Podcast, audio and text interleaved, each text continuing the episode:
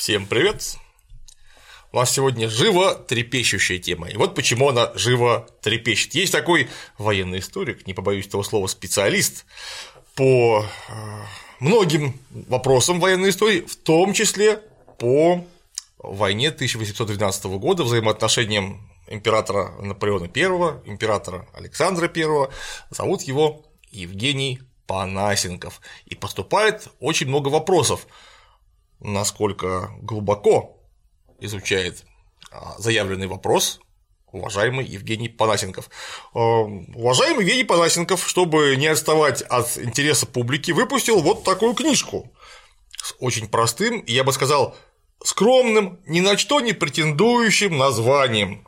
Первая научная история войны 1812 года.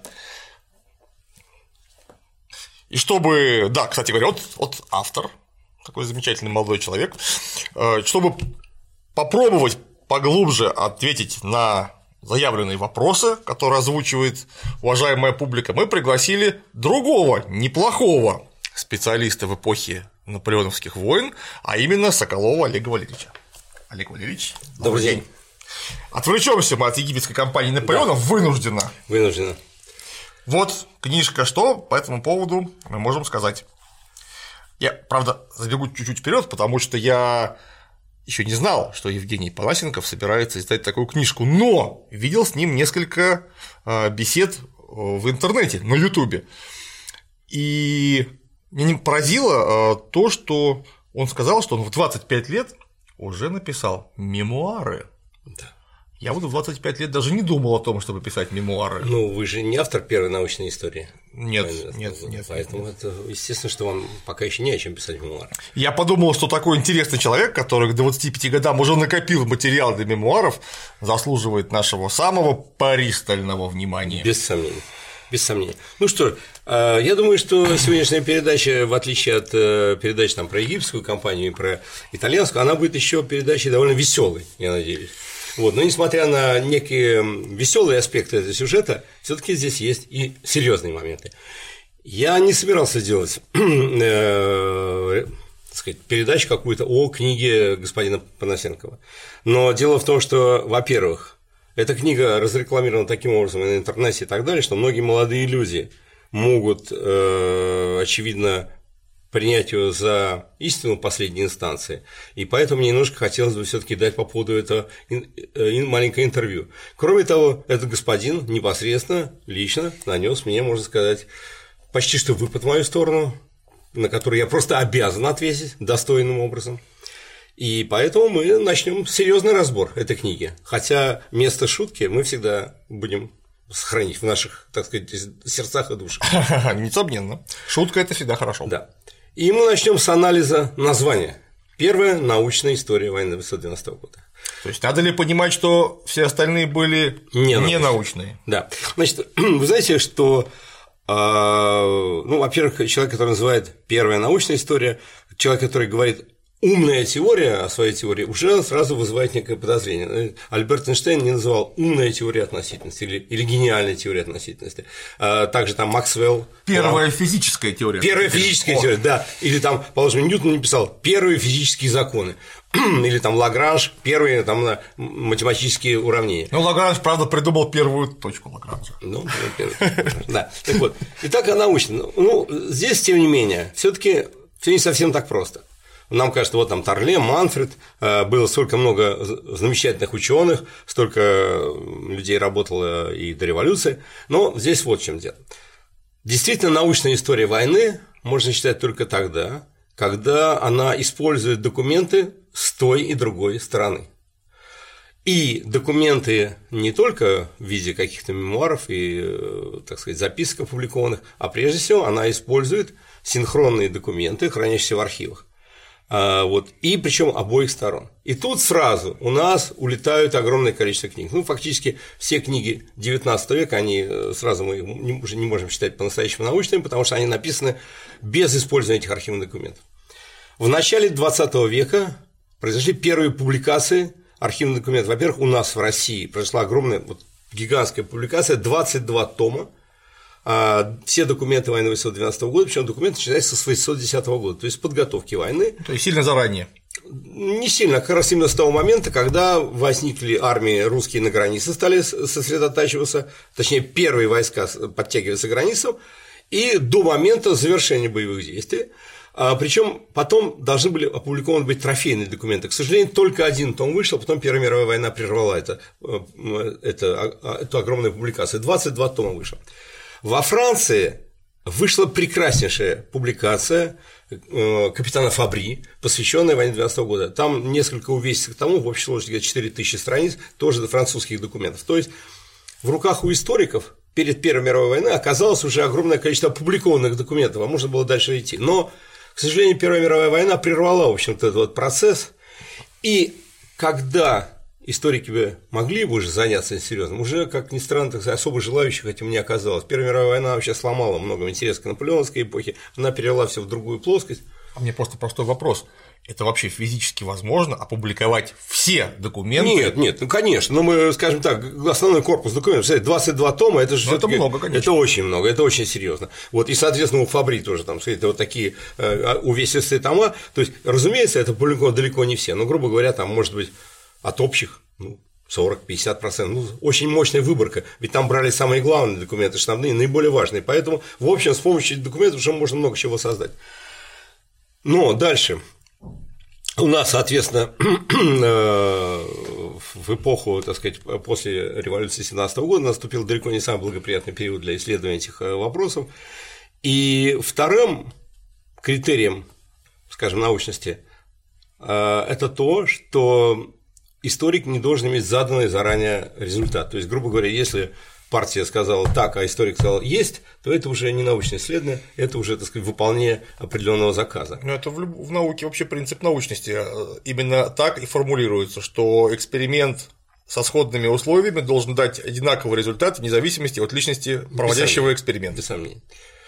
Вот с этой точки зрения тоже многие э, труды, написанные там такими у нас Жилин, бескровные, так далее, они, они уже были, так сказать, заказными, они э, имели определенный, как бы заранее предсказуемый результат. Кроме того, эти люди, например, вот наши, они вообще не читали французские источники. А Жилин, когда защищал свою диссертацию, он с гордостью, когда на вопрос, а какими вы иностранными источниками пользовался, он это было где-то в 53 он с гордостью сказал, я вражескими источниками не пользовался.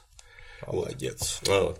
Конечно, подобные истории можно вряд ли считать научными. Но но, вы меня извините, а, после э, перестройки у нас открылись такие возможности для публикации, для работы с, с документами, с источниками, что вот я хотел бы сказать, во-первых, ну, в 2002 году выходит, например, э, в Саратове потрясающая книга Андрея Ивановича Попова, это прекраснейший наш историк, э, который обработал массу документов русских, французских, немецких, вот, он великолепно знает там французский, немецкий язык, и я считаю, книга Попова одна из лучших э, историй войны 12 года. Потом Земцов Владимир Николаевич, профессор, э, соответственно, университета в Екатеринбурге. Блистательная серия книг, ну вот, например, он написал, это не о всей войне 12 года, но вот у него такая книга есть «Наполеон в Москве». Это грандиозные э, исследования по пребыванию наполеонской армии в Москве, огромное количество документов французских, немецких, документов из московских архивов, французских архивов и так, далее и тому подобное. Э, Шведов Сергея Вячеславовича, историк тоже работает, ну, они все примерно люди моего возраста где-то, вот Шведов, э, значит, э, Земцов, Шведов провел огромный анализ, огромный подсчет сил русской армии, разбор многих военных операций на основе архивных источников. Я думаю, что после Шведова сложно что-либо сделать, например, в подсчете сил, потерь и так далее. Дальше. Безотосный Виктор Михайлович. Человек, с которым я когда-то очень был хорошим товарищем, потом мы, скажем, разошлись немножко по поводу Блажена Августина в нескольких э, стихах. Вот. Разумеется, я не разделяю его э, точку зрения, Э, мы с ним как бы оппоненты в научном мире. Но я не могу сказать, что это не научная история. Это э, человек, который провел огромную научную работу, который пользуется огромным количеством массивом документов французских, русских. Это очень, очень серьезная история. Еще раз подчеркну, несмотря на то, что я рассматриваю как своего оппонента. Дальше. Ну, так это же нормально в науке вообще. Ну, естественно, само собой. Ивченко Лидия Леонидовна, которая, она оценивает только с русской стороны э, брала документы, и она сама версия русская, так сказать, она так и дает как именно русская версия, но даже в этой области она очень-очень много интересного добилась. Наконец, Васильев Алексей Алексеевич, прекрасный, так сказать, историк, архивист, который, э, например, он сделал вот он подробнейший подсчет э, по численности э, и организации Великой армии Битвы но он не писал одного большого тома, у него много отдельных трудов, но в частности вот это вот по численности организации Великой армии, подсчет всех эскадронов, батальонов, во Франции такого нет, понимаете, во Франции подобных вещей нет по Великой армии. Вот. Затем, э, вот, кстати, возвращаясь к Франции, французский исследователь Мари Пьер Рей, женщина, вот, она написала книгу, называется она «Страшная трагедия. Новый взгляд на войну 12 года». Она тоже претендует на то, что написала абсолютно новый взгляд. Ну, что можно сказать? Э, книга ее во многом женская, она для меня совершенно неприемлема как видение войны, потому что здесь э, фактически о военных действиях очень мало что страдания, мучения она, конечно, писала хорошо, но все-таки война – это не только страдания, мучения. Война и отвага, и доблесть, и э, энтузиазм порой на, на поле боя. Война – это сложный комплекс, так сказать, э, событий. Здесь только одна сторона освещена, но все-таки все равно этот человек э, работал в французских и в русских архивах, даже в архивах Ватикана и так далее. Ну, в общем, это очень информированный историк, и опять-таки, хотя она не отражает мою точку зрения, но сказать, что это не научная история войны 12 года, ну, извините меня, что, что более научным. Дальше.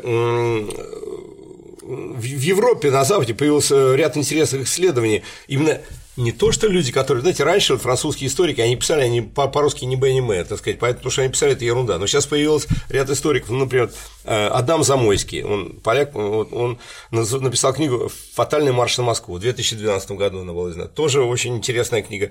Но а особенно сейчас интересно в Соединенных Штатах. Э, Александр Микаберидзе, он э, из грузинской семьи, родился он в Советском Союзе, то есть он по-русски, естественно, совершенно свободно владеет, он французским великолепно владеет, английским, само собой, он живет. И грузинским. И, гру... и грузинским. У него, кстати, книга о Багратионе посвящена отдельно. Ну, и у него, естественно, вот вышли, а, значит, Наполеонские войны, глобальная история в Лондоне, потом, значит, э, э, пожар Москвы э, Наполеон, так сказать, в 1912 году, русские источники о войне 12 года. Ну, в общем, у него тоже масса интересных произведений о войне 12 года. Я назвал только часть историков, прошу прощения у этих наших русских историков, которые, которых я не перечислил все, это перечислить невозможно. То есть, короче говоря, я могу сказать, что до господина Панасенкова появилось огромное количество действительно научных, серьезных трудов. И называть первая научная история – это, ну, как бы сказать, даже не дерзость, это просто нагло, это даже это просто абсурд. Это абсурд, и уже название, оно фактически книгу сразу характеризует, потому что так не может, не может назвать человек э, в своем уме, назвать книгу, что это первая научная история. Может быть, вот как Мари Пьерре, новый взгляд. Ну хорошо, новый взгляд, может быть, новый взгляд там можно, потому что у каждого все-таки свой взгляд. Нет, этом... ну, книжку Мари э, Пьерре я читал, он в самом деле новый взгляд, новый потому взгляд, что да. специально работа, которая была посвящена именно этому аспекту войны 1812 года, я лично не встречал. Ну и в заключение все-таки я тоже что-то в этом так написал, несколько книжечек. Вот, например, «Битва двух империй» – это о подготовке, а не самой компании, но это о политической подготовке этой, этой компании и о том, как началась и проходила кампания 805 года. Это книга Аустерлиц, в армии Наполеона тоже. В общем, короче говоря, тоже кое-чего по этому поводу сделал. Поэтому э, мне кажется, что подобное название вообще просто неприемлемо, неуместно на научном мире. Это, в общем-то, недостойно. Так, это, по сути дела, ну, как сказать, плевок не, не в одного человек. Это, в общем-то, во в все научное Взять сообщество. И походя обгадить просто всех коллег, которые этим занимались когда-либо. Абсолютно коллег. И э, даже если человек сейчас считает гением, ну пускай напишет новый взгляд. Я как смотрю по-новому, не так, как другие. Может быть. Но что это первая научная история, простите, это немыслимо. Ну и дальше этот автор позволил себе, ну, я бы сказал, вещь э, для меня такую неприемлемую, что он написал. Большой вклад в изучение эпохи наполеонских войн в последнее время внес доцент СПБГУ Соколов. Его крашеная изда армия Наполеона стала практически первой работой на русском языке, практически она первая, вот она первая, в деталях э, рассказывающая о комплектовании в униформе строевой жизни французских легионов. Конечно, для знающих французский язык публикация Соколова не сообщит много нового. Можно вспомнить и более подробную монографию, но вообще моя монография издана была и на французском языке, и во Франции, в общем-то, она была ну, ее рассматривали как одну из лучших э, книг о наполеонской армии, но это ладно, оставим на его совесть. Я-то просто некоторым образом всю жизнь занимаюсь военной историей, мне вот как-то не попадалось ни на каком языке а, более подробное. Есть более подробно, действительно, он верно написал Пижар, но более подробно это ну, чудовищная книга. Это такой действительно толстый том, куда Пижар скинул просто все документы, просто так, безалаберно. И э, это как бы, ну, справочник, но все таки это не исследование. Нет, я говорю именно об исследовании. А исследование... Справочник, безусловно. Справочник да. – это же дело такое, их можно написать, он как был висковатого по русской армии справочник, ну, там, да. 30 там, томов, ну да. но это же совсем другой жанр. Это так. Вот. Но дальше, что еще? Но, к большому сожалению, Соколов сильно подпортил свою репутацию нелицеприятными делами. Как вы знаете, во главе угла моей концепции конфликта и так далее. Короче, он говорит так, что я взял с него концепцию конфликта э, роли Александра Первого. А вот вы процитируете. Вот. Этому посвящены мои нашумевшие выступления и публикации 2000-2004 Моя позиция стала не просто известной, но широко обсуждалась в научных кругах и даже в СМИ. Ну что ж, как говорил легендарный художник Пабло Руиса Пикассо, он артиста копия, он гран артиста роба. Хорошие художники копируют, великие художники воруют. Видимо, ленинградский доцент Сир все же не лишен подлинного величия. А ишь ты! Да, вот так, кто сегодня украл. Значит, так вот, я хотел бы сказать э, молодому человеку, дело в том, что он родился э, в 1982 году. Мои первые лекции о моей концепции, они вообще-то начиная с конца 80-х годов, когда господин Панасенков э, писал штанишки в детском саду. Я уже выступал с публичными лекциями, и с 90-х годов они стали как бы у нас регулярными, и вы, как э, член военно-исторической нашей Петербургской ассоциации, я думаю, припоминаете. Я это... первый раз попал на лекцию коллегу Валеричу, я еще не был э, членом военно-исторической реконструкции, я был еще школьником, 11 класса был 1993 год. Стало быть, если я на 5, Порошенко было 11 лет. На 5 лет, да, он, стало быть, был 11 лет. Вот, но да, к счастью, все таки Да, это как раз была лекция о, о наполеоновских войнах, где ну, так или иначе транслировались те концепции, которые Олег Валерьевич излагает в книжках. Это я вот свидетельствую лично. Ну, э, он на чем говорит, что вот типа книга Аустерлиц, она появилась в 2006 году, а она повторяет повторяет. Она чем-то похожа на ту книгу, которую он в 2004 году написал «Правда войны 2012 года». Но я хотел бы сказать так, что, во-первых, книгу свою писал не за один день. Моя книга, я начал над ней работать в конце 90-х годов, но это, к счастью, у меня есть еще совершенно материальное доказательство и свидетельство. Потому что если придется с господином Панасенковым, как говорится, судиться в любом суде, вот, есть серия журналов, в которых опубликованы мои шесть статей о войне 12 года. Первый журнал датируется 2000 годом, это ноябрь-декабрь 2000 года, журнал «Наполеон». Почему они на французском языке? Потому что я пока не сделал книгу до конца на русском языке, я не хотел публиковать статьи на русском языке. Но во Франции меня попросили, предложили, так сказать, что могут, так сказать, немножечко заплатить за это. Я сделал, я сделал 6 статей на французском языке. Еще сырых, еще не закончено, но в них все мои концепции отражены. Это опубликовано ноябрь декабрь 2000 года, соответственно, написано это летом 2000 года, когда господин Панасенкову было 18 лет. И когда никаких нашумевших выступлений я не мог знать и видеть. Более того, господин Панасенко, вы, очевидно, где-то шумели, но о том, что вы существуете на свете, я узнал только где-то в 2007 году, когда мне подарили эту книжку, а, как она называется, «Правда войне 812 да. года». Я был немножко шокирован о том, что такой человек первый «Правду войне 812 года» узнал. Но, в общем, я считаю, что подобное высказывание просто недостойно э, вообще приличного человека. За подобные высказывания раньше, в общем-то, вызывали на дуэль. В общем, если э, вам хочется решить таким образом, пожалуйста, мы можем конным и пешим на, на шпаге, на сабле, нет никаких проблем. Вот. Э, так вот, значит, что дальше он еще пишет? что Сир не обошелся без приемов Пикассо в отношении моих работ и открытий. Дело в том, что одним из важнейших пунктов концепции вины царя и вообще русской страны в конфликте является мое известное открытие того, что влияние присоединения России к блокаде Англии не имело тех страшных последствий для ее экономики. Да, действительно, вы знаете, я тоже считаю, что присоединение к континентальной блокаде очень сильно утрируется его, так сказать, негативные последствия для того, чтобы объяснить лучше, так сказать, позицию царя по отношению к Наполеону. Но дело в том, что господин Панасенков, наверное, должен знать, что ни он, ни я в архивах подробных экономических не работал. У нас был единственный человек, точнее, у нас два было человека, Тарли, он писал большой трактат о континентальной блокаде, ну, вот, ну, трактат в основном касался общих понятий континентальной блокады, и, нужно сказать, во многом он устарел. А вот в 1990 году родился э, человек, который звали Злотников Михаил, это был историк, ну, сначала русский, потом советский, он умер в 1942 году. Вот этот историк действительно работал с огромным массивом документов э, в архивах, именно документов экономических. Он перелопатил такую огромную кучу документов, что, э, в общем-то, нужно быть, э, я бы сказал, в хорошем отношении сумасшедшим, что это всего тут поднять эти экономические документы.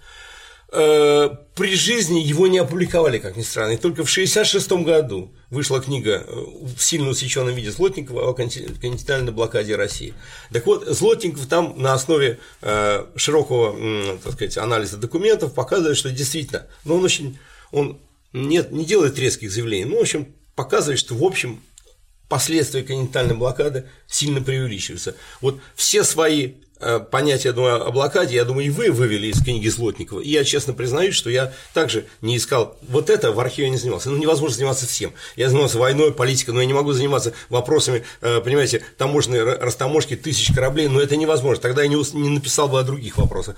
Поэтому я во многом опираюсь на Злотникова, э, разумеется, на работы французских историков о континентальной блокаде вообще. Вот, ну, разумеется, никакого отношения к работам э, Панасенко, мой взгляд на континентальную блокаду не является. А уж если говорить о том, кто как-то повлиял на мои взгляды, то я хочу сказать, вот в 1992 году вышел такой журнал. Здесь три моих статьи, но здесь есть великолепная статья. Это статья русского историка, умершего в эмиграции, э, Николая Ульянова. Статья совершенно великолепная. Она называется «Император Александр», точнее, Александр, давайте посмотрим, вот она, Александр I, император, актер и человек. Вот эта статья Николая Ульянова, я думаю, стала для меня таким спусковым, таким э, определенным, я не знаю, механизмом, э, когда накопленные мною документы, э, багаж знаний, он дал как вот как кристаллизацию. Вот после этой статьи а вот Николая Ульянова, я думаю, что вот такой э, как слово, знаете, в жидкости, которая концентрация, маленький кристаллик, сразу происходит кристаллизация. Вот, то есть, мои идеи по поводу этого всего э, сложились, наверное, в самом начале 90-х годов, в 92 году точно. То есть, когда господин Панасенко было 10 лет. Я у десятилетних детей идеи не ворую, понимаете? Но это нужно быть абсурдным, чтобы такое воображать себе. И еще. Матрос ребенка не обидит. Да, конечно, у десятилетнего ребенка нет. И еще из, из таких людей, которые повлияли, без сомнения, у которых я позаимствовал что-то и не стесняюсь этого, это великий князь Николай Михайлович Романов. Он родился в 1959 году, э, погиб в 1919. Он автор потрясающих книг, кстати, вот тоже по поводу науки. У него было опубликовано 7 томов, огромных томов «Дипломатические отношения России и Франции 808-812 год». То есть а, моя книга во многом опирается на публикацию Николая Михайловича. А, то есть это как бы выжимка, естественно, не только из его документов, но все-таки вот а, документ Николая Михайловича Романова это потрясающая совершенно публикация.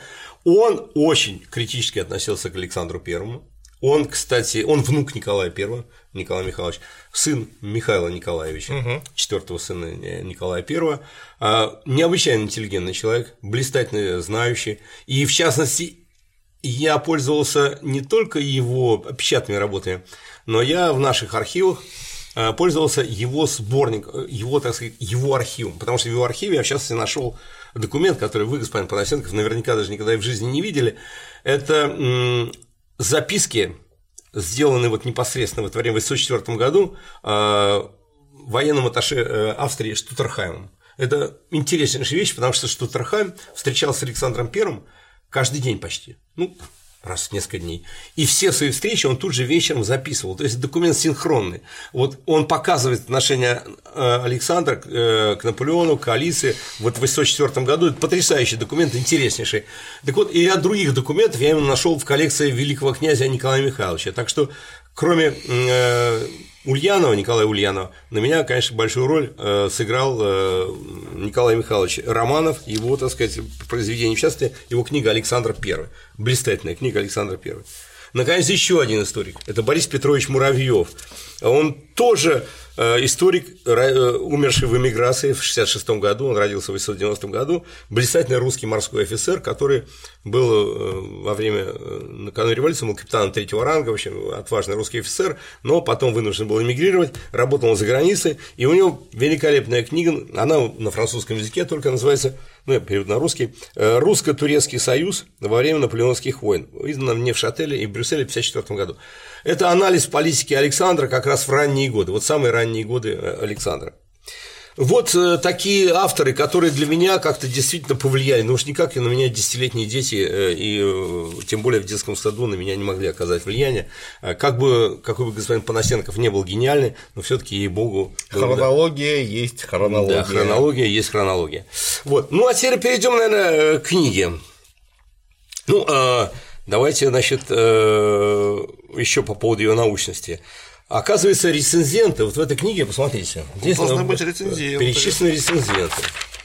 Вот, э, да. Так, рецензенты. А. Н. Сахаров, доктор исторических наук. М. И. Кротов, доктор экономических наук. Мельник, Франция, профессор геополитики. А. А. Васильев, военный историк-архивист, редактор журнала «Старый цехгаус», известный журнал. Н.Ю. Шведова, старший научный сотрудник, хранитель коллекции «Редкая книга», музей панорама «Бородинская битва». А. Б. Савинов, историк искусства, старший научный сотрудник. Ну, а мы, наверное, прерываемся. Почему? Да. А Потому что... Потому что, как выяснилось, а, наверняка... Прошу прощения, князь Лобанов Ростов. ну тогда это, конечно. США, коллекционер. Нечего, да.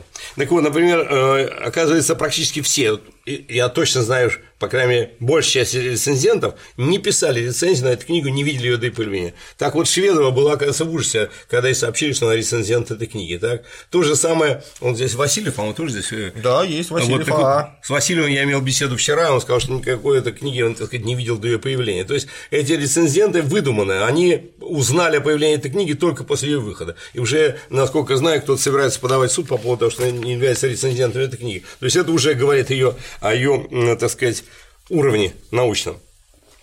Э, ну, э, научность этой книги также высказывание Панасенкова других авторов. Он, знаете, вот по поводу Ивченко Лидии Леонидовны, он написал, написал в нескольких случаях «Сочинительница, повторяющая псевдопатриотические байки, нерадивая писательница» и так далее. Знаете, Таком вот, он?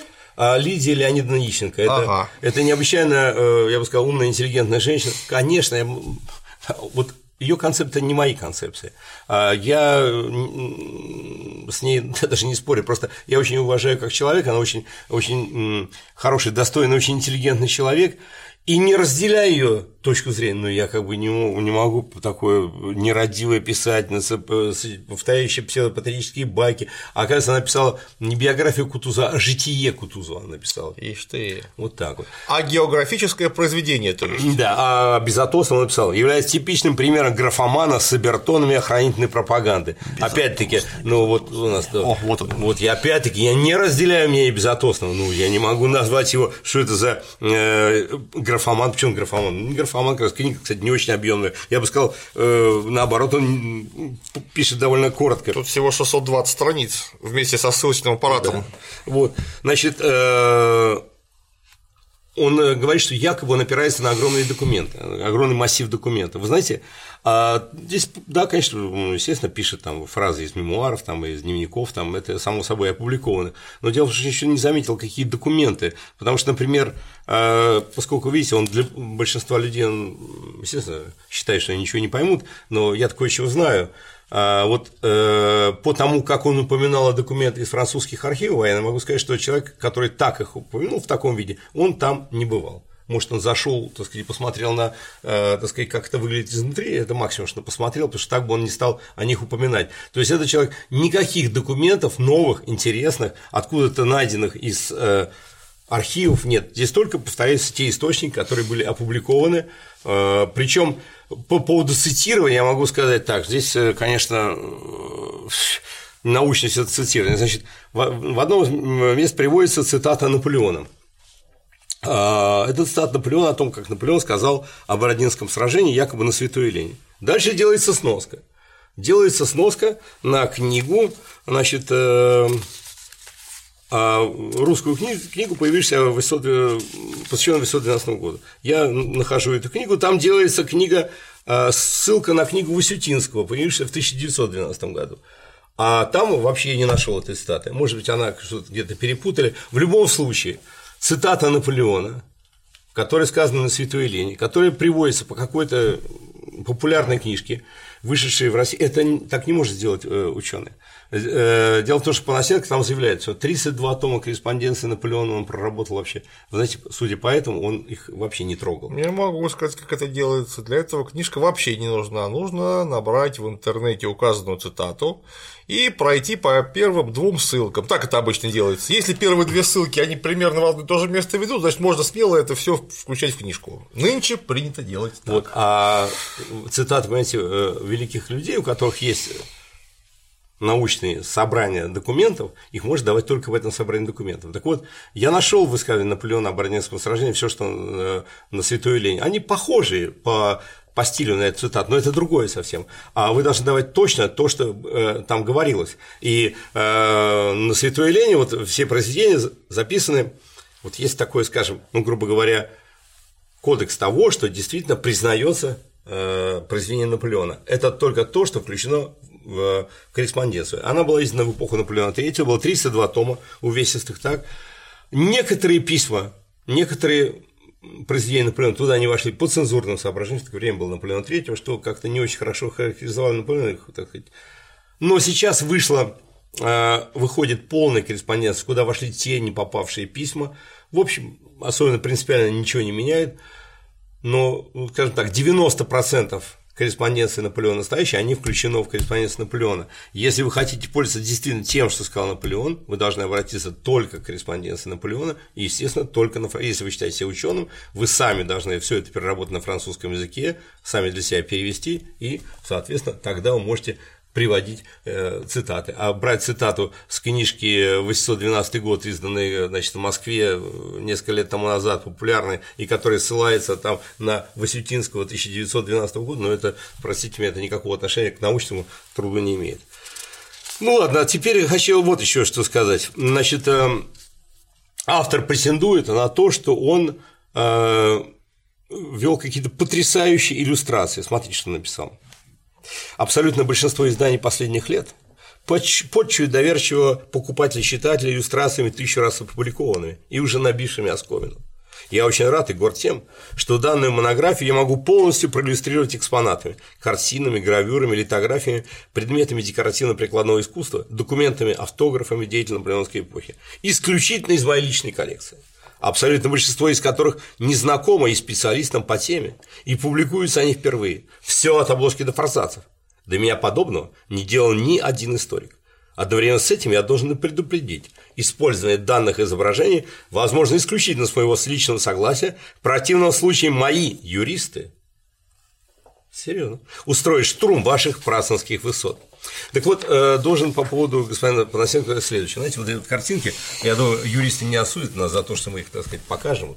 Одну тут Это не является да. объектом вторжения да, в область авторского права. Значит, эти картинки, именно картинки, а, в основном являются а, гравюрами, сделанными в 30-е, 40-е годы XIX века.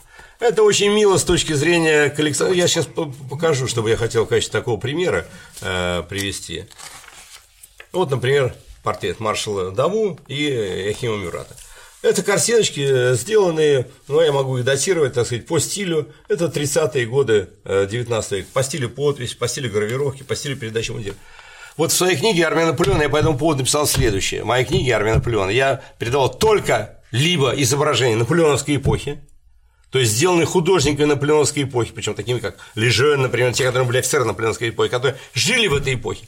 Или научные реконструкции, такие как э, делает Люсьен Руссило, э, Эдуард Деталь, художники начала 19-го, первой половины 20 века, научных, э, делающих реконструкции. Это же, вот я сказал, ни в коем случае, это, это, все это, э, это барахло, а, оно только замутняет представление, потому что здесь другой совершенно стиль. Э, на марше ледового Батфорта сидят не так, как в наполеонскую эпоху, и палеты у него другие, по-другому это картинки уже другого времени, они отражают другой стиль. К сожалению, во многих книгах вот именно этих картинок великое множество, потому что их очень легко достать, это гравюрки, которых ну как, после наполеоновской эпохи, естественно, пошла же мода. В 20, начиная с конца 20-х годов во Франции просто такой фюрер, бешенство по поводу наполеоновской эпохи. Стали печатать гравюры самые разные. Гравюры, литографии. 30-е годы они заполонили весь, так сказать, рынок. Они стоили очень дешево, их вешали э, у себя домой бывший ветеран наполеонской армии, их сыновья и так далее. То есть этого заполонило, э, и, и поэтому эти гравюры, их великое множество, их очень много, и гораздо больше, чем изображение наполеонской эпохи. Так вот эти гравюры, они показывают о том, что человек, который их публикует, не понимает вообще ни стиля эпохи, ни униформы, ни так, как это все выглядело, так это сидело. Эти гравюры показывают незнание э, стиля наполеоновской эпохи. Покажем парочку сейчас иллюстраций, э, так сказать, как выглядит картина наполеоновской эпохи, насколько она отличается по своему стилю, по своему, э, ну, покрою, по-другому и палеты сидят по-другому, мундир сидит по-другому, шляпы другие, люди другие, прически другие – они, конечно, ну, для человека, может быть, э, не, не интересующим этим временем, они, наверное, может быть, для него это не будет так ясно видно. Но для меня это, это чувство просто вот вообще буквально э, э руками. Я не могу смотреть эти гравюры 30-40-х годов, потому что это совсем другой стиль. Ну, например, ну так, например, смотрите, в эпоху Наполеона султаны, плюмажи на касках и на, на, шля... на киверах были огромные. Была мода на очень огромные плюмажи. А потом, начиная с 30-х годов, совсем маленькие султанчики. И вот изображение, там, положим, Рафе, Шарле, у них шапки, кивера, у них маленькие султанчики такие, как было модно в их время, понимаете? В наполеонскую эпоху и палеты, например, э, сидели так, что вот край палета, он даже не доходил до края плеча. Было очень модно как бы узкие Зауженные плечи. плечи Зауженные да, плечи, это, это стиль Зауженные плечи, высокий воротник. А начиная с 30-х годов стало модно вот такие палетища. И художники стали рисовать вот такие палетища. Потом в Наполеонскую империю не носили бород. Но в самом конце империи появилась только иногда, это 13-14 год, вот здесь маленькая-маленькая бородочка, как у вас такая, вот, вот, вот, вот, только она, да, ну, ну вот. А вообще в наполеонскую эпоху никаких бород не носили. Стали появляться изображения, где солдат с бородами рисует, там и так далее. Вот. И, ну, наверное, саперы только. Только саперы, да, а вот в 30-е, 40-е годы появляется изображение там, солдат республики с бородой, там, не сапер просто, но это, это совершенно немыслимо а, для, для наполеоновской эпохи. Э, ну и, и так далее и тому подобное. В форме киверов, э, как мундиры приталены, они бы в эпоху Наполеона не приталены, ну и так далее. Все это совершенно другая эпоха, другой стиль, и давая подобные иллюстрации, претендуя на то, что эта иллюстрация научная, только замутняется представление о настоящем, настоящем облике той эпохи. Вот как раз я считаю, что категорически, если человек так говорит о эстетике, вот эстетика наполеоновской эпохи, она действительно очень красивая, она потрясающая эстетика, но эта эстетика, ее можно наблюдать в картинах именно наполеоновской эпохи. Вот, ну теперь перейдем э, дальше. Значит, э, автор считает, что он пишет на странице 149, что он подчеркивает свою исключительность, он поиск в истории того, что мои предшественники еще не открыли или недопоняли.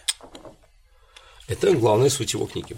Вот. Значит, э, на самом деле его открытие – это смесь самых разных тем, которые всегда заканчиваются, все сентенции, э, очевидно, для, для автора кажутся неожиданными, они заканчиваются чем? Они заканчиваются тем, что он является в данном в виде просто звездой. И вот, например, представьте, на странице 43.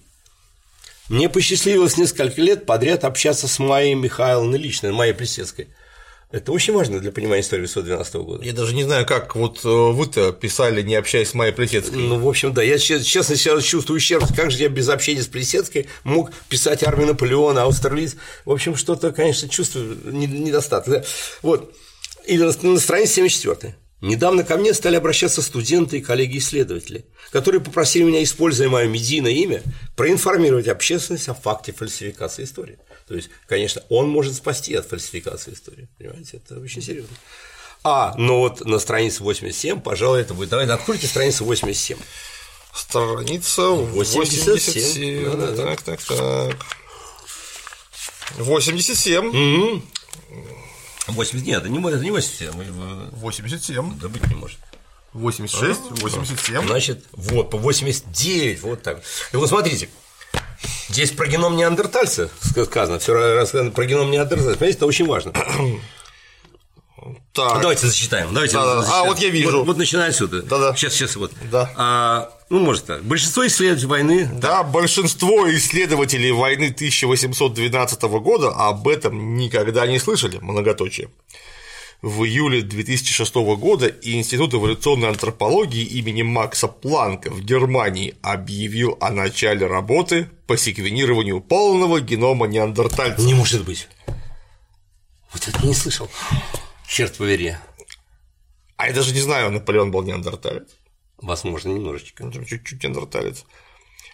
В феврале 2009 года группа ученых-генетиков под руководством шведского биолога Сванте Паабо объявила о завершении первого проекта генома неандертальца. Среди прочего, данные первичного прочтения показали, что разница между геномами человека и неандертальца составляет около 12,8% разницы между геномами человека и шимпанзе, а также, что предки современного человека и неандертальца скрещивались. Так это отменяет дело. Ну, как, можно, как мы можем рассказать о стратегическом развертывании Великой Армии без генома неандертальца?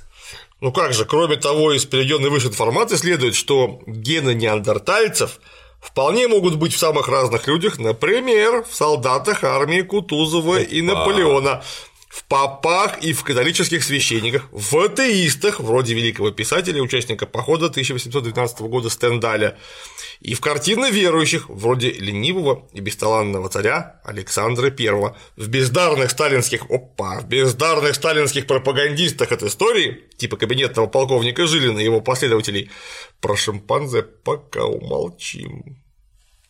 Ну, видите, а вы вот этого не знали. И я, в общем, теперь понял, конечно, что до этого мне история э, не открылась во всей своей полноте. И вот теперь, то, когда я знаю, что, оказывается, неандертальцы были частично все, и это, это проясняет. А зачем?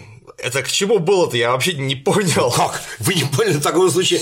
Куда мы с вами до, до этого величайшего ума? Мы не знаем, какую роль играли неандертальцы. Я правда знаю, я правда знаю, какую роль играли неандертальцы. Да? А вот- Чуть- чуть-чуть. Да, а вот я знаю, вам отвечу, сейчас вы все поймете. Дело в том, что на странице, надеюсь, это, э, а, на странице, наверное, сейчас, сейчас, сейчас, наверное, ага, вот, на странице 88, верно. Веками женщины в русских селениях практиковали питье из собственных, простите, менструаций, веря, что это вернет им девственность. Оу. Вот, теперь все проясняется. Теперь чуть-чуть яснее, да. Вы эти неандертальцы, Собственно, менструальная кровь, да. Поэтому и получается, что ну, все результаты войны 12 года они становятся уже более прозрачными. Ну, э, даже я сразу готов э, припомнить историю, когда раскопали э, остатки неких ископаемых людей в пещере Шапель-Сен во Франции, неандертальцев как раз. Э, Тут же сказали, что какие-то ископаемые люди нет, это просто русские казаки, отставшие вот. от армии и умершие Вот. в пещере с похмелья. Гениально. Ну вот, и мы уже. Вот. Теперь, значит, дальше, но есть еще ряд других замечательных открытий. Смотрите, на странице 137. Поскольку я еще и профессионально разбираюсь в музыке, то некоторое время назад я открыл, что замечательная мелодия песни Пахмутовой «Нежность» заимствована из сентиментальной сарабанды Бенджамина Бриттона. Теперь яснее уже. Уже яснее, то есть Неандертальцы, менструации. Бриттон, э, Круг, круг сужается, Да, замыкается. Вы же чувствуете, как мы подходим к сюжету главному. Да, да. А вот здесь, а, а, следующая страница 279, 280. А нота соль, нота соль, это я уже могу сказать вам как профессиональный вокалист. Яркая, но ее сложно взять. Да что? Ну, это уже, уже все, все, все яснее. Но в конечном итоге автор решает сделать следующее. На странице 299 он пишет. Обратимся к макроистории, я бы даже сказал, к мегаистории. Или метаистории, к антропологии, к семиотике и феноменологии, к метафоре самого широкого свойства. Поняли? Понятно? Да, а непонятно, потому что он часто пишет, что было живущее в хрущевках. Это, Понять кстати, я. Я живу в Хрущевке. Он Всю такой, жизнь. Ну, так как- куда он дам этой истории? Э, Автор отмечает, что он общался с герцогом Роже Монтебелло в палаццо Полиняк в Венеции, поэтому там понятно. Вот так он в палаце Полиняк общался, знаете, там вот мета-история, антропология, семиотика, феноменология, я бы сказал, метафора самого высшего смысла. Интересно, он э, выше произнесенные слова отчетливо понимает все? Думаю, что не очень. Вот ну, я бы хотел э, прояснить по поводу. Вот я, например, честно говоря, вот я не знал, что такое мета-история. Вот я просил, я не в Хрущевке живу, я живу в доме 1880 года, но я не знал, что такое мета-история. И вот я э, поэтому решил выписать, что же такое мета-история. Давайте, э, я думаю, что наши слушатели многие из них живут в хрущевках, и поэтому, наверное, конечно, они этого не знают. А может быть, ну не в хрущевках, может, в брежневках там и так далее. Поэтому все-таки мы поясним для вот всей этой массы бесформенной. Итак, мета-история рассказ о том, что было, что исследовано, узнано. Термин возник по аналогии со словом метафизика, обозначает принцип познания вещей и явлений в их историческом развитии в органической связи с порождающими их условиями. Метаистория предполагает оккультный подход к проводимым исследованиям, когда учится не только видимые предпосылки для создавшихся обстоятельств, но их эзотерическая подоплека – Метаистория рассматривает всю эволюцию с точки зрения единого времени, то есть включая в себя познание законов развития прошлого, настоящего и будущего и возможности магического вмешательства в эти процессы. Я думаю, что, конечно, без магического вмешательства нам было бы, конечно, сложно понять. Вот таким вот образом. Ну, а семиотика, ну, это, ну, это семиотика, например, наука о, исследующая свойства знаков, знаковых систем. Согласно Лотману, под семиотикой следует понимать наука о коммуникативных системах и знаках, используемых в процессе общения. Ну, семиотика, там немножко понятно, к чему это относится. А вот почему из мета-истории, честно говоря, ей-богу, э, мне, мне не уловить. Наверное, вот я у Полиняка в палаце не был, но, правда, я был очень в многих замках э, людей королевского рода, но, вы знаете, я как-то вот обнаружил, что некоторые из представителей королевского рода, который был знаком, вы знаете, они э, меньше знали по поводу истории, чем один мой хороший друг историк, я не буду его называть, потому что он очень известный человек, он в Хрущевке живет, понимаете? И вот мне как-то было странно узнать, что люди, которые живут в Хрущевке, они не могут познать высших по материи. А вот, знаете, я вот говорю, общаюсь с одним представителем, опять тоже не хочу называть, потому что ну, не хочу да, так известных фамилий, э, человек знатнейшего рода Европы, который в области истории, ну, понимал, знаете, вот, ну, чуть больше моей кошки, так сказать, так вот примерно так, таким образом. И что это нам Палаццо Полиняк, что это хочет автор этим дать? Что те, кто не живет в Палаццо Полиняк, он идиот полный, тупой, а тот, кто живет в Хрущевке, он э, он не может э, понять вот э, войны 12 -го года. Вы знаете, я обращался всегда ко всем разным людям, и э, если человек ну, вообще не полностью там какой-то там, не знаю, я, я даже выступал с лекциями, помню, перед, э, ну, в советское время, мне нужно было перед трудными подростками выступить. Угу. Я рассказал о Наполеоне. Пришли какие-то хулиганю. Но я, кстати, что-то так увлек, и, знаете, вот эти хулиганы-бандиты слушали с интересом. Я могу сказать, что среди хулиганов-бандитов попадается очень много толковых мальчиков и девочек, и исключительно Некоторым нашим, так сказать, историкам им до них далеко, в смысле э, понимания жизни, развития логики и умственного аппарата. Вот а студентов, я не знаю, мне кажется, что подавляющее большинство студентов, которым я рассказываю, им э, интересно, они понимают, и живут они в хрущевках или а, в шикарных апартаментах. Наверное, те, кто в шикарных апартаментах, может, хуже понимают, вы знаете. Ну, это на самом деле просто, извините, такое мое французское слово, это скотство оценивать человека по тому, где он там живет, откуда происходит, знания от этого, я вас уверяю, не изменяются никак. вообще никак. Никак не меняется. Я был знаком еще с детьми э, одного из наших олигархов. Вы знаете, больше вот да, я не видел. Поэтому э, мне кажется, что это вот э, какой-то человек нанес оскорбление людям, причем непонятно зачем, зачем это он говорит, такое, такое безобразие. Э, но для серьезного историка это как-то, мягко говоря, немыслимо. Вот, ну ладно, дальше. Э, самоуверенность и самолюбование здесь перехлестывает все возможное. Например, на странице 194 он пишет, в данной главе, в основе которой лежит уже ставший знаменитым мой доклад, сделанный 26 сентября если не ошибаюсь, 2002 года на заседании Международного центра экономической истории я расскажу о предыстории континентальной системы Наполеона. То есть он в 20 лет он сделал доклад, ставший знаменитым.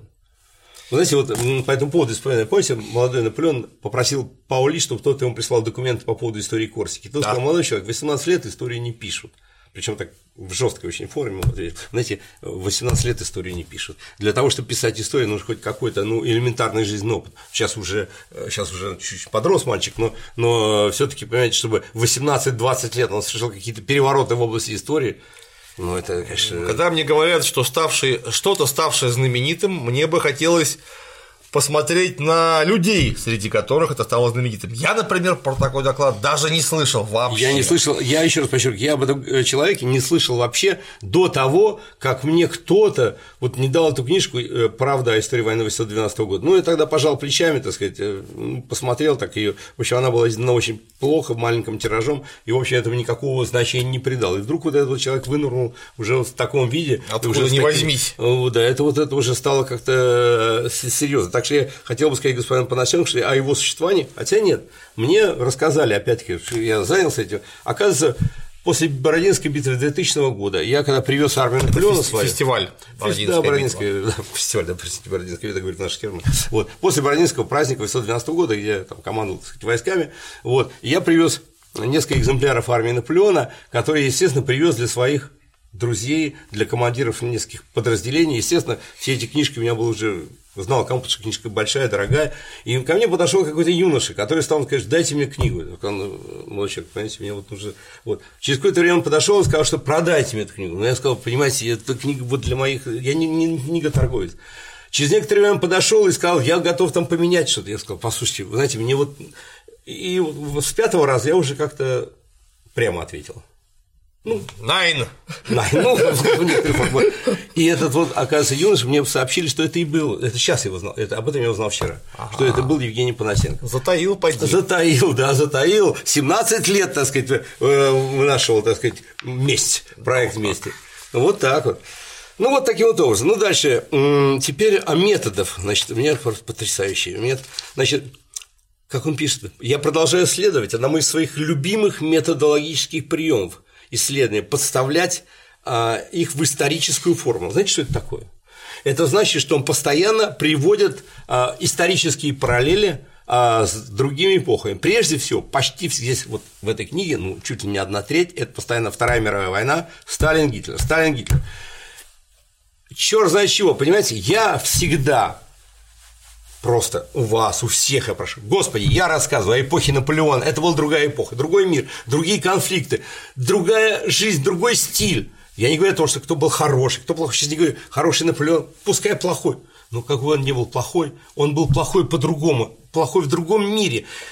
Вы знаете, вот еще тоже вот в, в битве двух империй я написал эту фразу, которую, знаете, история того времени для нас уже это как далекий звук клавесина, понимаете, очень много потерялось, очень много забылось. Чтобы услышать этот далекий звук, нужно напрягаться, нужно изучать документы, нужно все это как чувствовать, понимать. А представьте, рядом будет рок-концерт бабах. Ну что, как вы можете услышать? Так вот, как только произносит Гитлер, Сталин, так же возникают другие ассоциации, другой мир. Люди начинают думать о совершенно другом. Мы не можем об этом говорить. Если вы хотите заниматься историей войны 12 года, вы должны писать о ней, о той эпохе. Что такое история? Да, это попытка понять современность через прошлое. Но чтобы понять современность через прошлое, сначала нужно понять прошлое. А для того, чтобы понять вы, как человек, который занимается средневековьем, понимаете, насколько оно другое, насколько нужно забыть некоторые привычки современности, когда вы начинаете говорить о вашей эпохе, когда вы начинаете ее изучать. Как сказал не очень сейчас цитируемый э, человек, но тем не менее, думаю, достойный Энгельс. Он сказал, что здравый смысл, который является хорошим вашим спутником в пределах вашей комнаты, становится дурным советчиком во время э, научного исследования, научного исследования. Безусловно. То есть здравый смысл, который окружает нас в повседневной жизни, он э, совершенно не обязательно будет действовать в начале XIX века, а тем более, там, положим, средневековую эпоху. То есть, занимаясь той эпохой, нужно постараться абстрагироваться от этих навязчивых сравнений. Поэтому я кто пишет там по поводу, я вот даже лекцию о Кастильоне, все равно кто-то о Гитлере пишет, господи, понятно, да не рассказываю, я не рассказываю, это не моя эпоха, я и не занимаюсь, я не специалист в этой эпохе, и не хочу быть специалистом в этой эпохе, потому что если я буду там специалистом, я тогда буду плохим специалистом наполеонской эпохи. Э, потому что невозможно познать все, можно познать какие-то, в общем-то, исторические периоды. И вот я считаю, что для того, чтобы мне познать и рассказать, до вас донести тот исторический период, я должен все-таки заниматься им, а не другими. Других исторических периодов я просто недостаточно знаний, ну, обычного интеллигентного человека, и я не хочу их озвучивать, потому что это не профессионально. То есть то, что я могу сказать о Второй мировой войне, ну, у меня есть, конечно, они представления, есть какие-то мои мнения, но я не осмеливаюсь их озвучить, потому что я считаю, я должен озвучить только те мнения, где я до конца уверен, где я выстрадал на основе документов, на основе синхронных источников, на основе подробного внимательного изучения жизни той эпохи, пытаться почувствовать ее запах, аромат. А он все, Гитлер и Сталин, Гитлер и Сталин, да черт побери, это другой мир. Ну, это просто говорит о прямой антинаучности вообще Абсолютно. всего работы, потому что невозможно невозможно, это, нет, конечно, невозможно, это запрещено просто, просто запрещено в истории проводить такого рода параллелизм. Постоянно, почему? Не то, что один раз, но иногда, кажется, иногда… Это как, как метафора некая. Ну, иногда, там можно сорваться. Ну, ну, когда каждую страницу, смотрите, вот, например, на одной из страниц, а сейчас, следуя своему методологическому приему изучения явлений в разных эпохах, я напоминаю о том, что Сергей Остапенко – пламенно сыгравший в детстве в 1958 году в пропагандистском фильме «Военная тайна. Роль пионера Альки», а в 1964 году мальчишаки Вальчиша, эмигрировал в США и прекрасно живет в Флориде. Сын Сталина Василий скончался в 40 лет. Дочь Светлана, будучи в 1966 году в поездке в дружной Индии, явилась в американское посольство и просила политическое убежище. В 70-м году она вышла замуж за американца и изменила свое имя на Лану Питерс. Родила дочь Крис Эванс – сынники, ну и так далее, и так далее. Ну какое имеет отношение к Наполеоновской войне? Ну какое, ну зачем об этом? Да мне плевать, что он сын, не сын, там, кто это э, жизнь каких-то конкретных людей. Если бы он занимался эпохой, я не знаю, холодной войны, тогда бы, наверное, это, в общем, было. Ну, это же люди, которые э, родились через сто лет после того, как это все закончилось. Ну, как какое они могут иметь вообще отношение? Никакого, абсолютно. Э, это и... же фундаментальный закон логики вообще-то, фундаментальный закон-то принцип причинности. Ни одно событие, э, случившееся после предыдущего, не может оказать воздействие на предыдущее событие. А здесь постоянно, постоянно. Знаете, на странице 166, 166 э, приводится огромный фрагмент из книги Марии Кикоть это вроде послушать в современном монастыре, о современной жизни монастыре. И главное там, знаете про что? Ни за что не догадаетесь, какое это имеет отношение к Наполеону и Александру отсутствие туалетной бумаги в монастыре, понимаете? Ах ты. Но это уже чувствуешь, да? Вот уже мы поступаем уже к неандертальце, менструация, туалетная бумага. Отсутствует. Все уже, уже яснее вырисовываются облики той эпохи, понимаете? И Светлана Лилуева в Америке. Светлана Лилуева, несколько приказов Сталина. Вот, э, значит, 17 ноября 41 года приказ Сталина номер 0428 разрушать, сжигать дотла все населенные пункты в тылу немецких войск, ну и далее, 50 И все теперь становится ясно вместе с неандертальцами они и выиграли войну. Ага. Это ага. был секретный план. Ну, вот видите, э, о какой вообще научности можно говорить при этом? А, да, а еще при этом на странице 303 он пишет о нейрофизиологии. Я советую обратиться к трудам Зворыкина, Филимонова, Коновой, Савельева. Совершенно уверен, что для моих коллег по теме 812 года эти имена абсолютно неизвестны признаюсь, неизвестно. А вот мне известно. Да? Вот профессор Савельев вот буквально Все. на этом стуле неоднократно да. сиживал, да. Замечательно. Ну, я не думаю, что он добавил э, знания об организации батальонов русской и французской армии. Категорически. Вот я просто свидетельствую, ничего не добавил. Да. Он даже не очень про них знает. И даже более того не старается. Я тоже думаю. Так же, как я не знаю э, ту тему, которой он занимается. Ну, я просто не понимаю, почему здесь это. Но автора а еще постоянно у него отступление в какие только области. Ну, смотрите, он чувствует себя потрясающим эстетом. Угу. Как вы успели заметить, меня всегда привлекала эстетика во всех ее проявлениях. Поэтому я изучал не только предметы, имеющие непосредственное отношение к наполеонским баталиям, но и фарфор, бокал начала XIX века, а также броши и перстни. Oh. И вот одно кольцо как-то резко привлекло мое внимание. Уточенная классическая пальмета на ободке и узор из мельчайших жемчужин в форме диадемы. И дальше написывают про покупку этого кольца, что это кольцо принадлежало английскому офицеру. Ну, хорошо. Ну, принадлежало кольцо. Ну, замечательно. А у меня есть, я не знаю, там кусок шпаги, там какой-то обломок. Ну и что? Как сразу вспоминается известный анекдот. А у меня дядя сидел, и чего? Да, вот знаете, вот здесь вот есть на одном из иллюстраций он приводит три пуговки, так сказать, найденные, ну, там, на, на, на полях сражений. Здесь фотография трех пуговиц, так сказать, так. Дело в том, что у меня есть очень хороший товарищ, э, автор книги э, по следам наполеоновской армии. Вот здесь вот три пуговицы, там у него тысячи пуговиц таких. Вот ну вот, да, 19 Ну, пуговицы. У него тысячи пуговиц в его коллекции. Он целую книгу сделал вот именно после давно наполеонской армии, найденные тысячи, потому что господин Панасенко, можно сказать, ваши три пуговки, это просто даже ну, рядом не лежать с гигантским количеством. Ну, что это меняет для для понимания процесса. Ну как, я вот, например, помню, читал книжку э, такого потрясающего английского историка, э, любителя, кстати говоря, не профессионала, но это один из гигантов вообще э, медиевальной оружейной истории э, Рональда Иварта Окшота. Он там тоже делает отступление, например, как, как он купил некий меч э, в частную коллекцию в свою 12 века, редчайшая штука, но у него этот рассказ, он напрямую к этому мечу привязан, э, это все было Понятно. о том, что просто меч чудом свалился на него просто с неба, он случайно его купил. И из этого некий сюжет следовал. То есть он был связан с повествованием. Естественно, например, если бы здесь он описывал, положим, бой 18-го линейного полка полка на багратионных флешах, там сказать, э, как там они героически стояли, э, оборонялись там атаки русской России, или на чтобы пуговиц 18 линейки, которая лежала в этом месте, или там, например, вот э, о Березинской переправе, интересный момент, я говорил как раз вот с людьми, которые занимаются Э, этими раскопками. Значит, э, вот факт контратаки французских кирасир в лесу меня всегда очень смущал, несмотря на то, что я писал об этом, что документы все подтверждают, но все-таки мне было непонятно, как же они прошли по лесу, потому что лес довольно густой.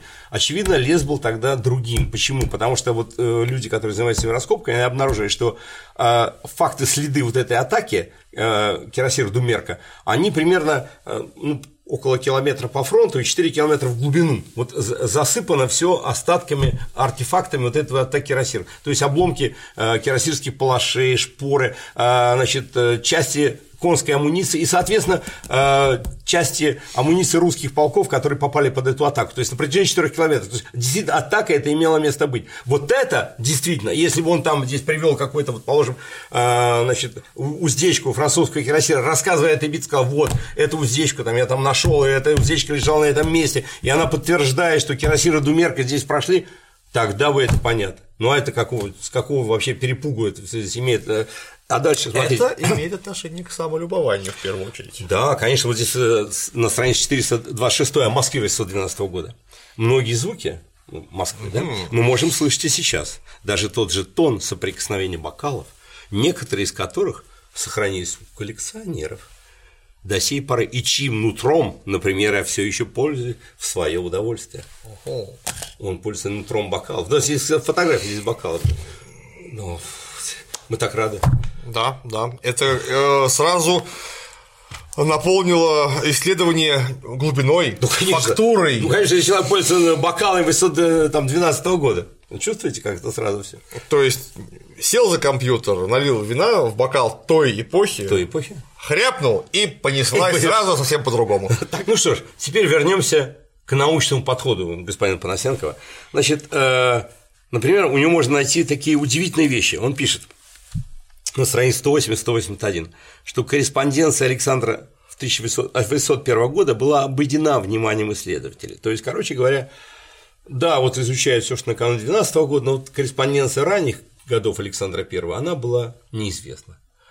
Ну, во-первых, корреспонденция опубликована, огромный сборник э, опубликован был в начале 60-х годов, э, русская дипломатическая корреспонденция, вот огромный сборник, там эта корреспонденция Александра есть, а его письма, я вот про 801, 802, 803, 804 года, вот в, в этой книге я очень подробно проанализировал, потому что э, они действительно очень важны для, для понимания роли Александра I. Они цитируются у меня далее, как же он э, как-то не заметил. Э, очевидно, так я с него списал, наверное, эм, но дело в том, что у Панасенкова о генезисе компании 805 года, о том, как она зародилась, которая я считаю важнейшим эпизодом, у него посвящено 10 страниц этой книги, а у меня два тома, понимаете? Наверное, все же вот сложно было бы два тома списать с 10 страниц. Ну, ну, ну вы талантливые, вы могли. Ну да, это талантливый плагиат, он сказал, что это… Как Пикассо. Да, Пикассо, именно Пикассо. Вот То так. есть вот талантливый плагиат. С 10 страниц, понимаете, два тома. Надо уметь. Ну, это же 10 страниц гения. Конечно, конечно. Это бывает. Вот. Дальше, значит, по поводу ссылок, я уже говорил по поводу ссылок, как он исследовал корреспонденцию, так сказать, э, Наполеона, о том, как он ссылается э, значит, э, на Наполеона на грозу 12 года из в Москве в 2014 году. Вот. Ну, теперь мы перейдем к военным вопросам. Вот здесь это мы, так сказать, можно сказать, на сладкое оставляем. Автор вот в это вообще, ну, как бы такое жаргонное слово, вот не въезжает просто, он вообще не чувствует, он не понимает. Вообще, кстати, военным действиям у него посвящено крайне мало. Здесь в основном все, так сказать, политики, военным действиям почти, почти ничто. Так вот, а, ну, масса вот таких маленьких деталей, которые э, ну, фразы, которые выдаются, разумеется, например, в русской армии почти не использовались палатки, возимые за собой для укрытия от непогоды, а для ночлега часто использовались шалаши на странице 151. Ну, во-первых, он должен знать, что во французской армии не использовались палатки, так же, как и в русской в это время, потому что огромные масштабы армии не позволяли более возить палатки, как возили в 18 веке. В наполеоновской армии палатки не возили. Спали под открытым небом, на биваке, если не успевали, если успевали, построили, строили самые примитивные шалаши. Ну, было такое во Франции понятие абриван, укрытие от ветра, то есть это просто так вот, знаете, под углом положенное что-то типа э, небольшой крыши, стоящей на двух опорах, и здесь костер. То есть так, чтобы хоть как-то укрывало от непогоды. Так было и во французской, и в русской армии. Поэтому э, это, очевидно, пишет как, наверное, плохую характеристику русской армии, что вот в русской армии не используются палатки. Так и в французской они не использовали. Вот. Дальше, например, про Уссерлисон пишет. Идея состояла в обходе французов с правого фланга. Вот скажите мне, что значит обходе французов с правого фланга? Как по-военному себе это представляете? Французы с правого фланга.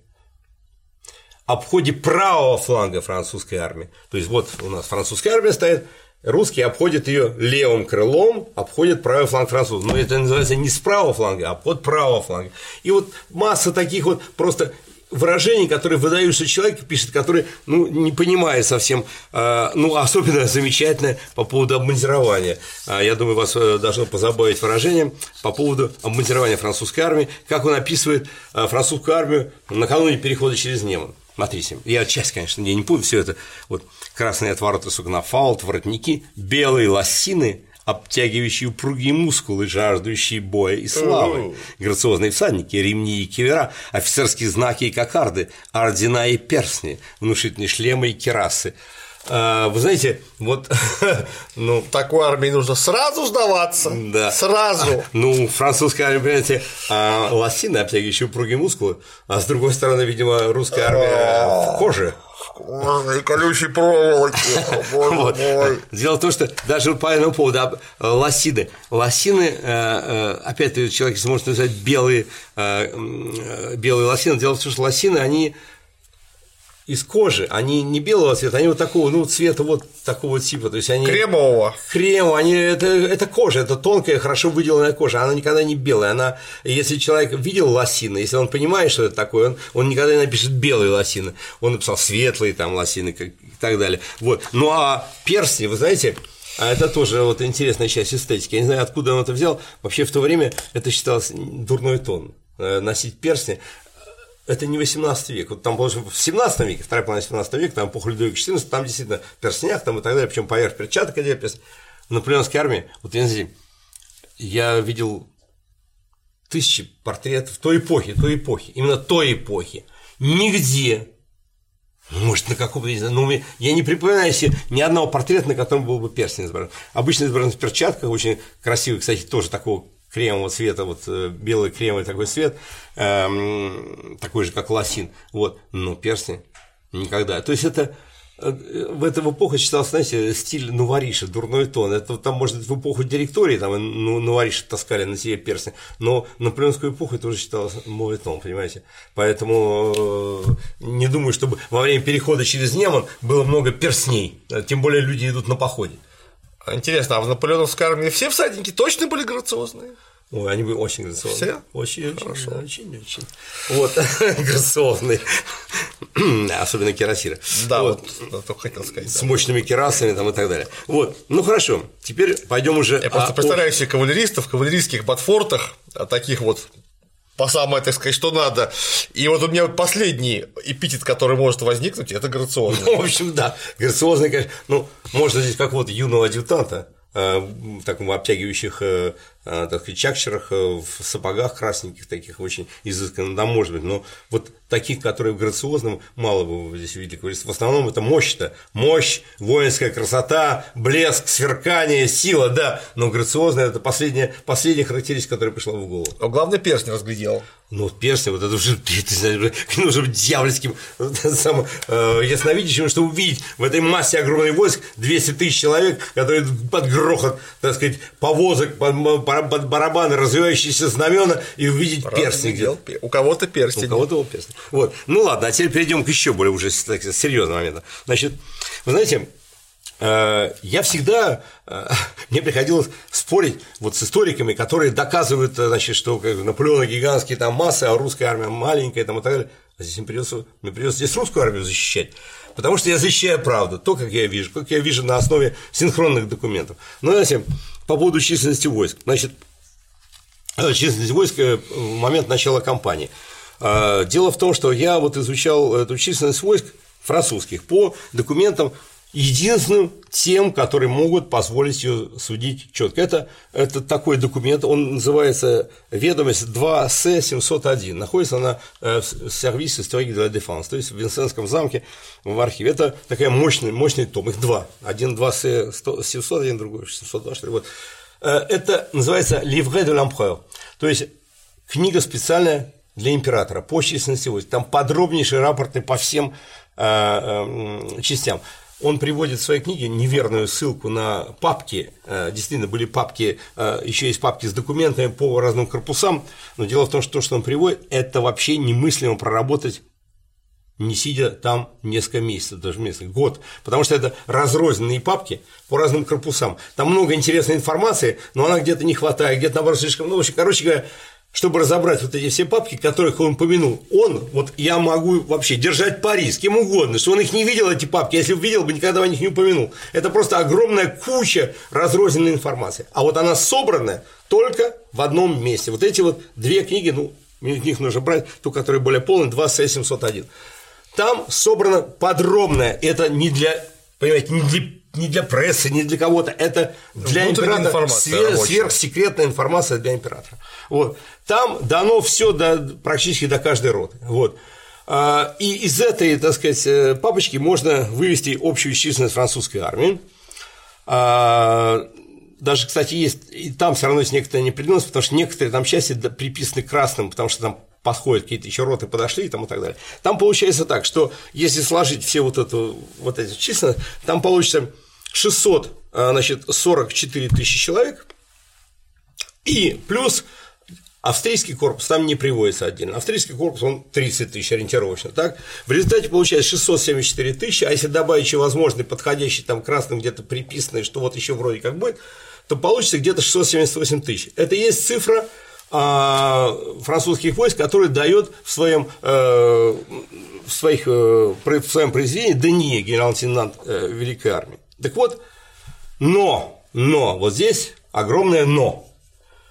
Эта цифра не войск, которые перешли через Неман, это численность того, что административно считается Великой армией. То есть от Немана до Рейна, от Балтики до Альп, вот все войска, которые на этом огромном пространстве.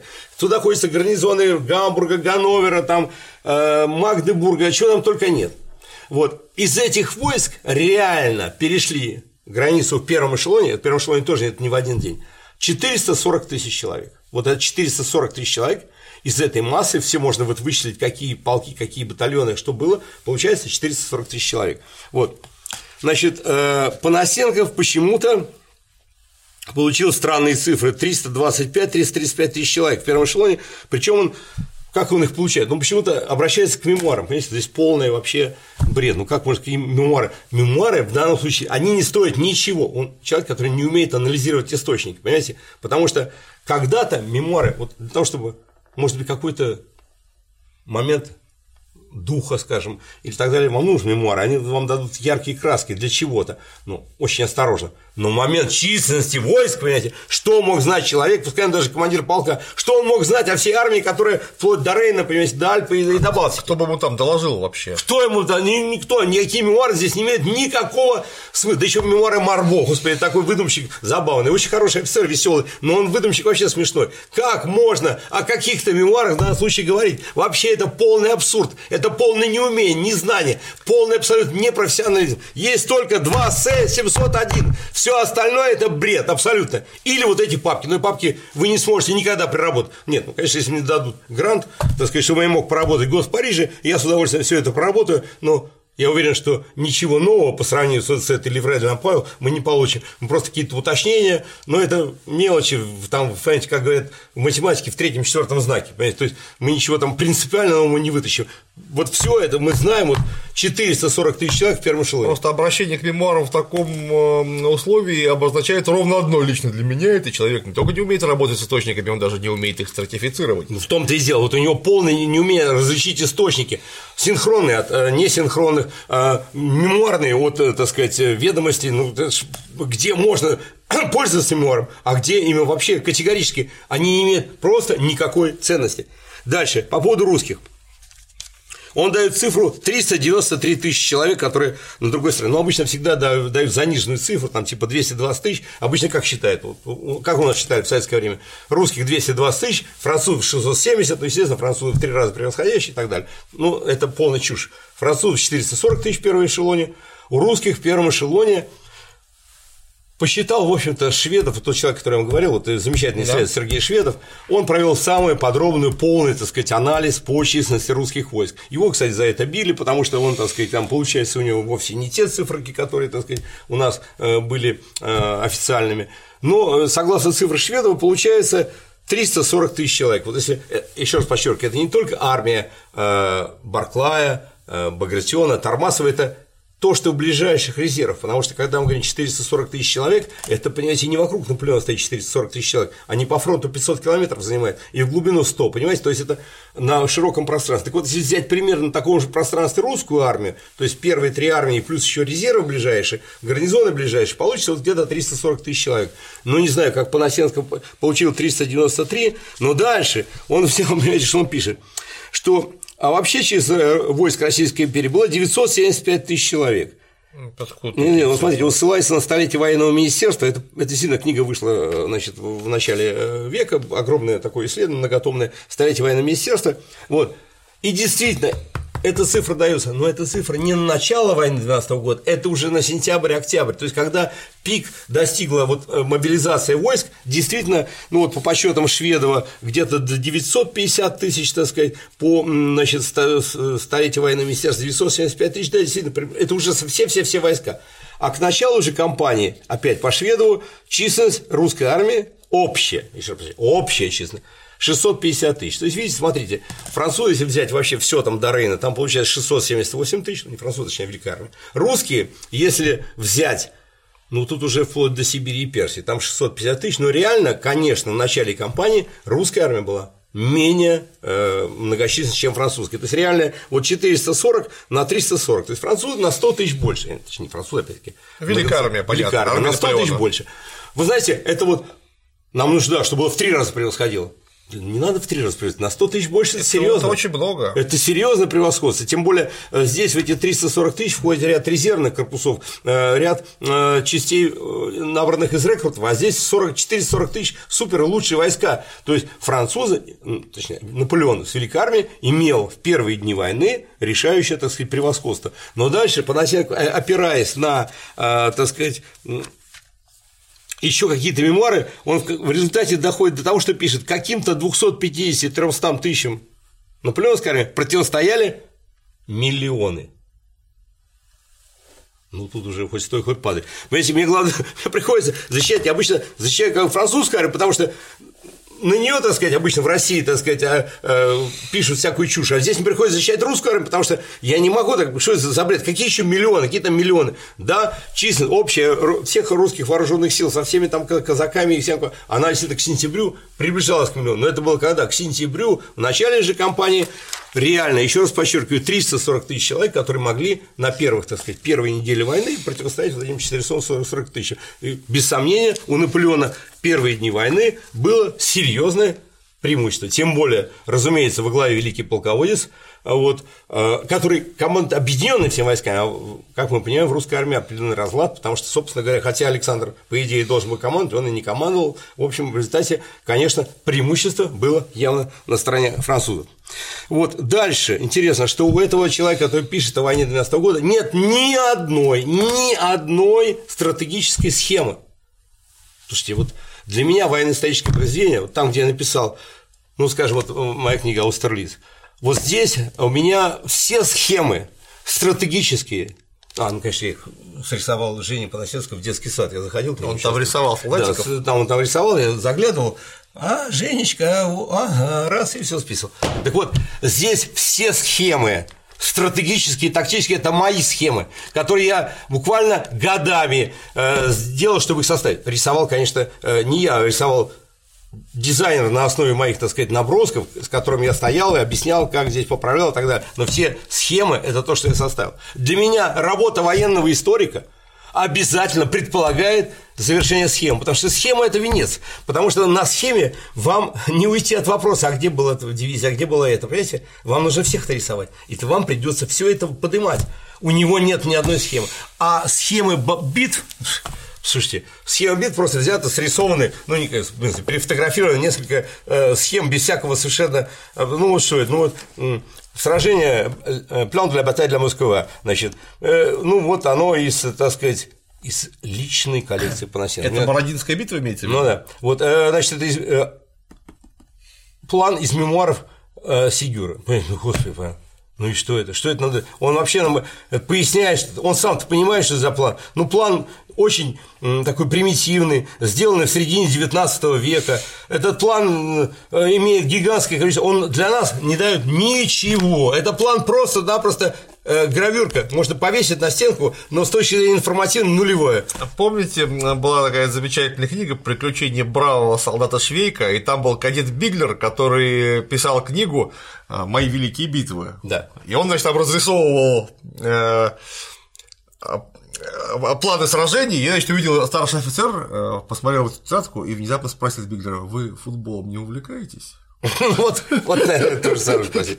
Ну, а вот это, из книги Водонкорова с 17 года, но она интересна с точки зрения, ну, как материал для исследователя. А, кстати, здесь, видите, у него тут эм, э, табакерочка и так далее. Подсвечник и, и орел, между прочим. Конечно, так вот. Так вот, э, понимаете, она для исследователей ну, дает какую-то информацию, но для читателя ее нечего публиковать. Она, она абсолютно неправильная, она просто может для вас вам что-то дать по поводу размещения четвертого корпуса Великой Армии Евгения Багарне, потому что Гийом де Ваданкур был в этом корпусе, так сказать так. Ну и, наконец, еще одна э, размещение, значит, размещение амбуланса Великой Армии. Ну, что же нужно все объяснить, э, рассказать? Эта карта абсолютно для подавляющего э, числа людей ничто не дает. То есть три карты, абсолютно ни к чему не привязаны, вместо того, чтобы, раз уже написал научную историю первую, это должны быть, очевидно, точные схемы, интереснейшие, которые показывают, что предыдущие исследователи вот не поняли, как двигались здесь войска. Он должен что-то о первых боевых операциях. Вы знаете, ни об одном сражении начала кампании, ничего. Ерунда, значит, э, по поводу, например, ни об, ни, ни, одну, ни об одном бое, ну, в начале кампании это вообще такие, как Мир там, или Даугелишки, вообще об этом даже, не знаю, знает он или нет. А вот о Смоленске, ну, просто маленький эпизод. Забавный, хороший эпизод в книге Попова – Андрея, он взял эпизод довольно интересный, как э, так сказать, на левом фланге французов шла перестрелка с русскими, э, кавалерия чуть маневрировала, и в конечном итоге кавалеристы, видя, что, в общем, схватка не имеет большого значения, французский офицер помахал фляжкой, так, предложил русскому, да, и встретились, выпили, там еще подъехали другие русские французские офицеры, то есть, как бы, ну, вот такой курьезный эпизод, который, кстати, показывает, насколько война той эпохи мы не имеем. Накал страстей иной совсем. Не иной, понимаете, если э, там, где нет горящего боя, офицеры могут встретиться на лампостах и выпить э, вместе, так сказать, э, глоток вина, вот, и только уже приехавший адъютант сказал, типа, давайте все, господа, разойдитесь, и все. Вот. Нехорошо, нехорошо. Это, конечно, забавный эпизод. Мне этот эпизод очень нравится, он мне, так сказать, симпатичен, но черт побери, это разве описание всего Смоленского сражения, это разве исследование какое-то, это просто, просто взял... мужики приехали, выпили, Около Смоленска. Просто, понимаете, этот эпизод, он же тоже не морг. Он взял в книжке Андрея, Андрея Ивановича Попова, э, это Андрей Иванович Попов, это из, из мемуаров немецкого офицера, он перевел это, он это привел, э, чего Панасенко здесь нашел? Ничего не нашел. А Смоленский ничего, обиды при Володиной горе просто упоминания, вообще ничего, ни одного ни плана, ни схемы, полный абсолютно ноль военных вопросов. Но дальше мы подходим, так сказать, э, к пику всего этого развития Бородинскому сражению. Вот. Ну, о Бродинском сражении автор все-таки решил кое-чего сказать, два слова. Вот. И он, э, значит, смотрите, что он а, пишет там, подлинные архивные документы, опубликованные еще в 1942 году инспектором смотров главного штаба Великой армии первым полем Дание, дают нам конкретные там цифры, ну и так далее. Однако большинство авторов, не читавших его книгу лично, а лишь пользующись чужими ссылками, и то хорошо. Угу. Смотрите, еще раз. Большинство авторов, не читавших его книгу лично, а лишь пользуясь чужими ссылками, то хорошо, об этом не знает. Получается так, что я сейчас об этом вам расскажу первым. Слушайте, вы вообще с ума сошли, что ли? Вы мне первым будете рассказывать, о книге Дание, что ли? Вы вообще чего говорите такое? Любой нормальный человек, тот, же Попов, тот же Васильев, эту Денен там наизусть знает, понимаете, книжку. Это же очевидная вещь для того, э, кто э, занимается историей войны 1912 года. Может быть, э, ну, широкая публика, конечно, ее не читала, не переведена на, на русский язык, но все, кто хоть чуть-чуть немножко занимается компанией, мы предполагаем, что он должен знать по-французски, естественно, он знаком с, с этой книгой. Ладно, дальше. Оценивая результаты, результаты битвы при Барнине. Значит, ну, он дает правильные цифры войск. Эти цифры, нужно сказать, что вот сейчас трудами Васильева и Шведова мы знаем численность русской и французской армии накануне Бородинского сражения. Это действительно до этого у нас, э, так сказать, кормили легендами о численности русских и французских войск. А действительно, французская армия очень хорошо просчитана на основе именно документов, имеющих на основе ведомостей, других не может быть здесь источников.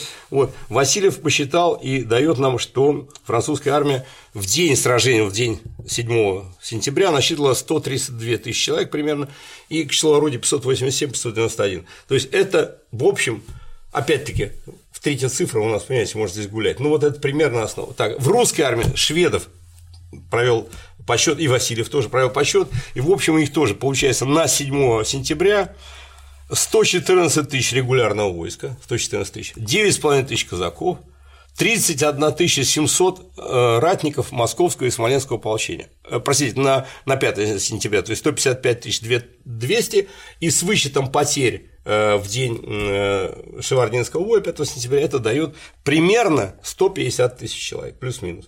Вот 150 тысяч. То есть, но вот Там здесь… 620 пушек, если я правильно помню. 624 орудия. Ага. Вот. Значит, и Панасенко утверждает, что таким образом русская армия вообще значительно превосходила французскую. Да, получается 150 на 132. Но дело в том, что мы же только что ратники, сказали, это же ратники. 31 э, 700 ратников. Это ратники. Э, во-первых, часть из этих ратников вообще не была вооружена огнестрельным оружием. А у них были такие алибарды.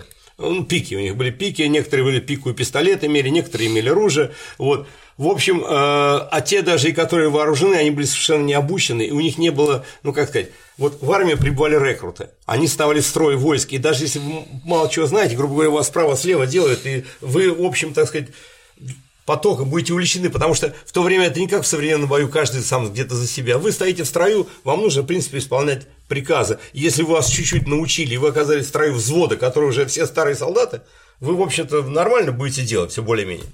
А ратники-то они все, они все не обстреляны. Ну и, в общем, конечно, э, считать их, как и прочую армию, просто немыслимо. А, да, действительно, несколько батальонов были распределены среди корпусов Прямо, они были прямо на поле боя.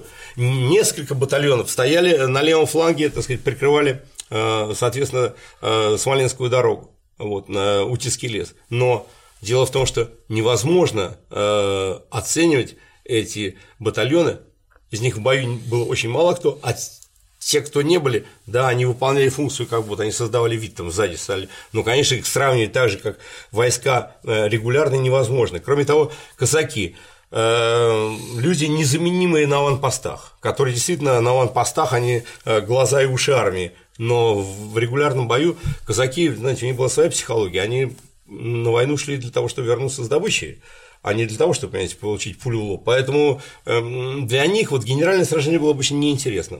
Там, так сказать, на аванпосты, обозы, это, конечно, их работа. А в генеральном сражении они особенно от них пользы было не очень много. Все-таки это регулярная конница. Это регулярная конница. Ты вот как ни поверни.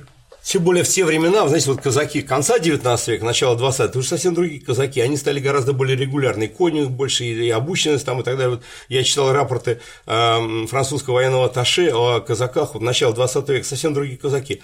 А в это время, в 812 году, они еще вам действительно очень много традиций регулярных коней, них кони очень маленького роста, они не могли сражаться э, в регулярном, в генеральном сражении э, с противником, так же, как и Эм, войска линейные. И поэтому, конечно, получается, что вот имея 114 тысяч регулярного войска, мы не можем сбрасывать просто так со счет казаков и ополченцев, но все-таки я бы сказал так, вот если совсем по-честному, вот абсолютно, я считаю, что силы были примерно равны.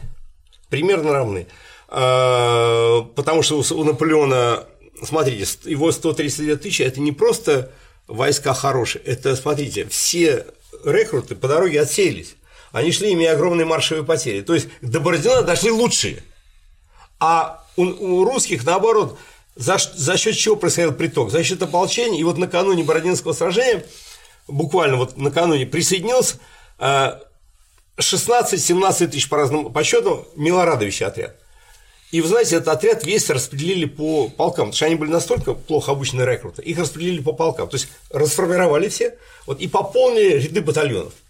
Я еще раз сказал, конечно, новобранец, который уже до этого его немножко обучали, когда его поставили в строй нормальный солдат, он хорошо там уже все действовал. Но это не то же самое все-таки, что солдат, который уже там, понимаете, год-два прослужил или три года прослужил.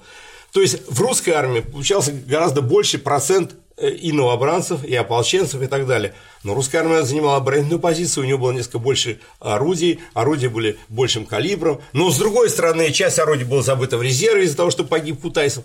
В общем, если сравнить все за и против, здесь вот невозможно сравнить, там, ну, говорят, да, вот, если бы идеально равные по качеству войска, грубо говоря, в одной армии 50 тысяч, в другой 45, а 50-45 тысяч больше. Так, здесь так мы не можем сравнить. Но я считаю, так положа руку на сердце, силы примерно равны. Но у французов Наполеон.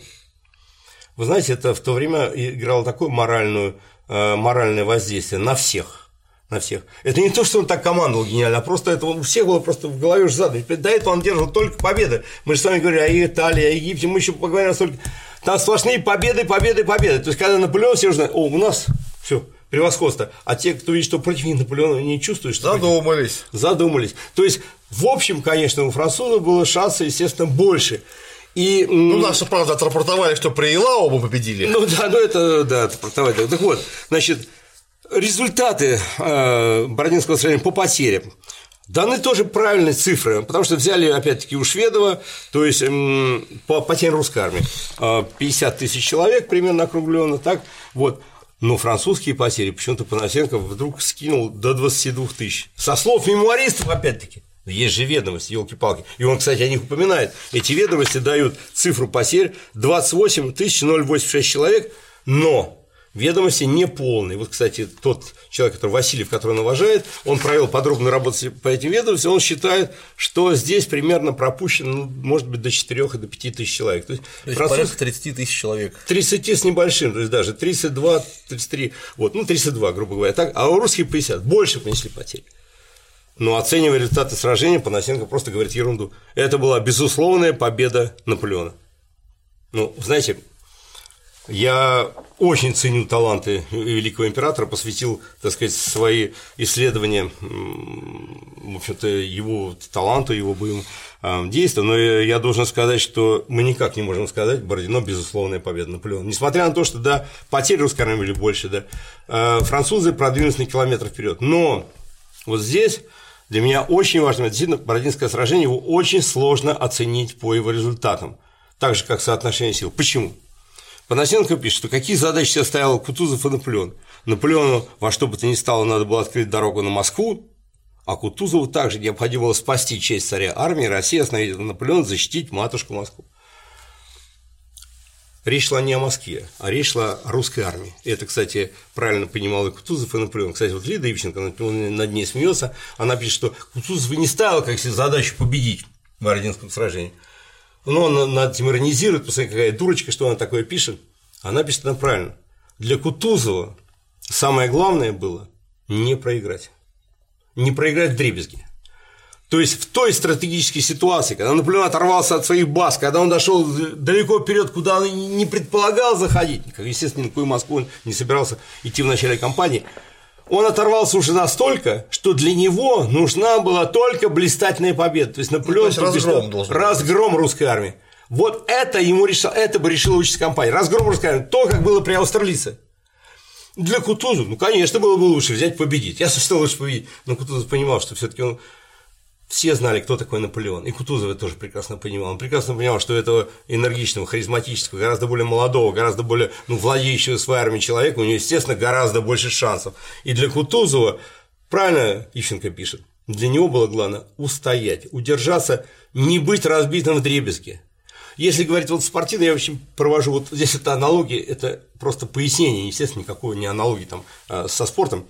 Знаете, что э, в хоккее в чемпионатах часто бывает, что нужно получить э, первое место, а нужно не просто победить, как в этом матче, да, а победить с определенным счетом. Ну да, чтобы по турнирной таблице по турнирной пройти таблице, выше. Так вот, я бы сказал так, что Наполеон в этом турнире ему нужно было победить со счетом 5-0. То есть разгромный побед. Тогда он решал бы все свои задачи.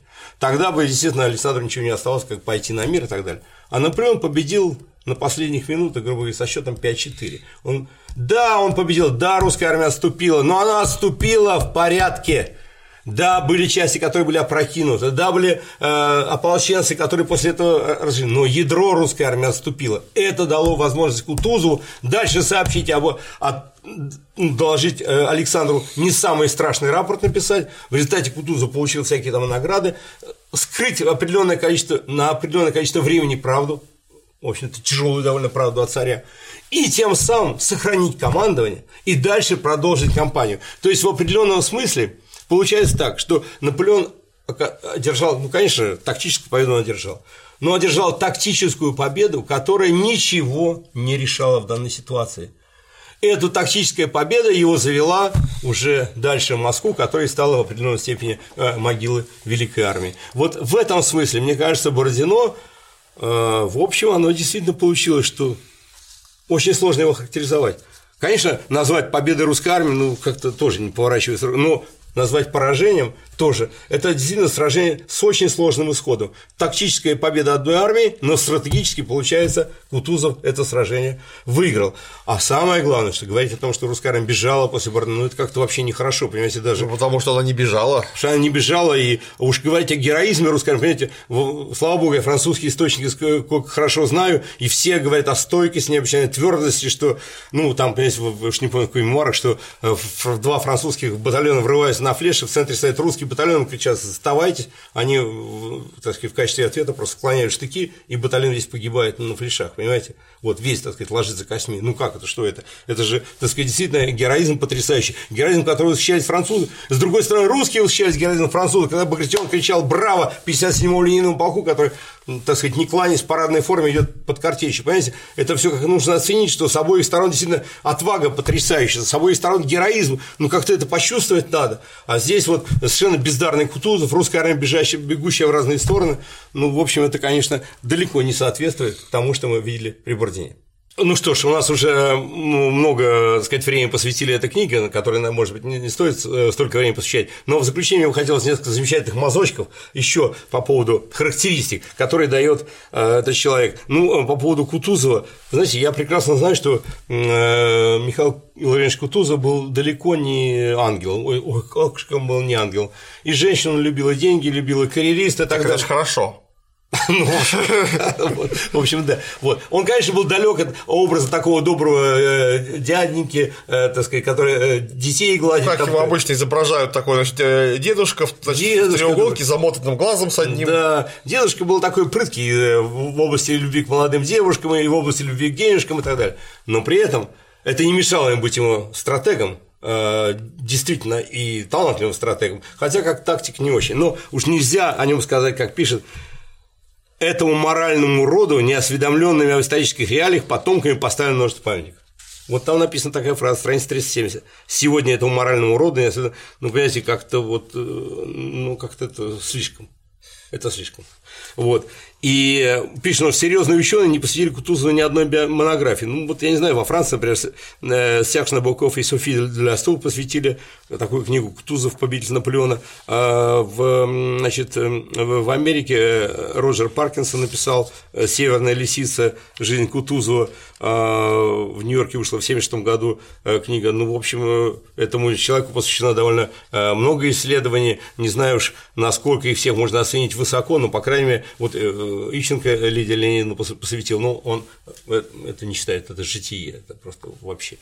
Вот, но все таки забавнее всего Александр Первый. Вы знаете, вот к этому человеку мне придется защищать Александра Первого. Дело в том, что а, как раз мое отношение к этому персонажу очень критическое. Кто почитает мою книгу «Аустерлиц», поймет, насколько э, критически я отношусь к этому человеку, который, мне кажется, был далеко не вел не самую правильную политику России и во многом является ответственным за войну 805, 806, 807 годов.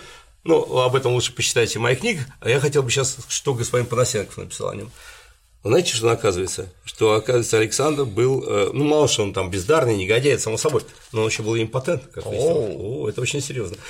А как же он детей соорудил? А вот вы знаете, вот я Эко? сразу. Да, вот я подумал, может, а может быть, тут же я посоветовался э, со специалистами в эпохе Александра I. Тут же мне подсказали, что, во-первых, у Александра от Елизаветы Алексеевны, то есть его жены, было двое детей, которые умерли в младенчестве.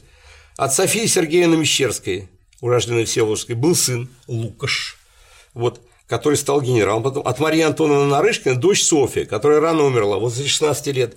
И когда она умерла, Александр рыдал, сказав, что это Бог посылает ему за его грехи, залив все, так сказать, свою э, сорочку, так сказать, слезами. И это были э, вот в это в этом случае это были натуральные. Вообще Александр был позер, актер, но в данном случае это были натуральные слезы, тем более ему самому даже смерть уже недалеко оставалось. То, что вот единственная, ну, не единственная дочка, любимая, на которой он выделял содержание на эту дочку, вот она умерла в 16 лет, накануне своего брака, вот. Но самое забавное, знаете, буквально накануне передачи с нашими коллегами, так сказать, доблестными офицерами военно-исторической реконструкции, из которых сотрудники Эрмитажа, мне сказал, так была же выставка в 2005 году в Эрмитаже. Александр Сфинкс, неразгаданный до гроба. Совершенно верно. Я в ней принял И оказывается, участие. на этой выставке, вот как раз э, тот человек, который мне сказал, он сказал, что он сам ставил экспонат. Экспонат следующий.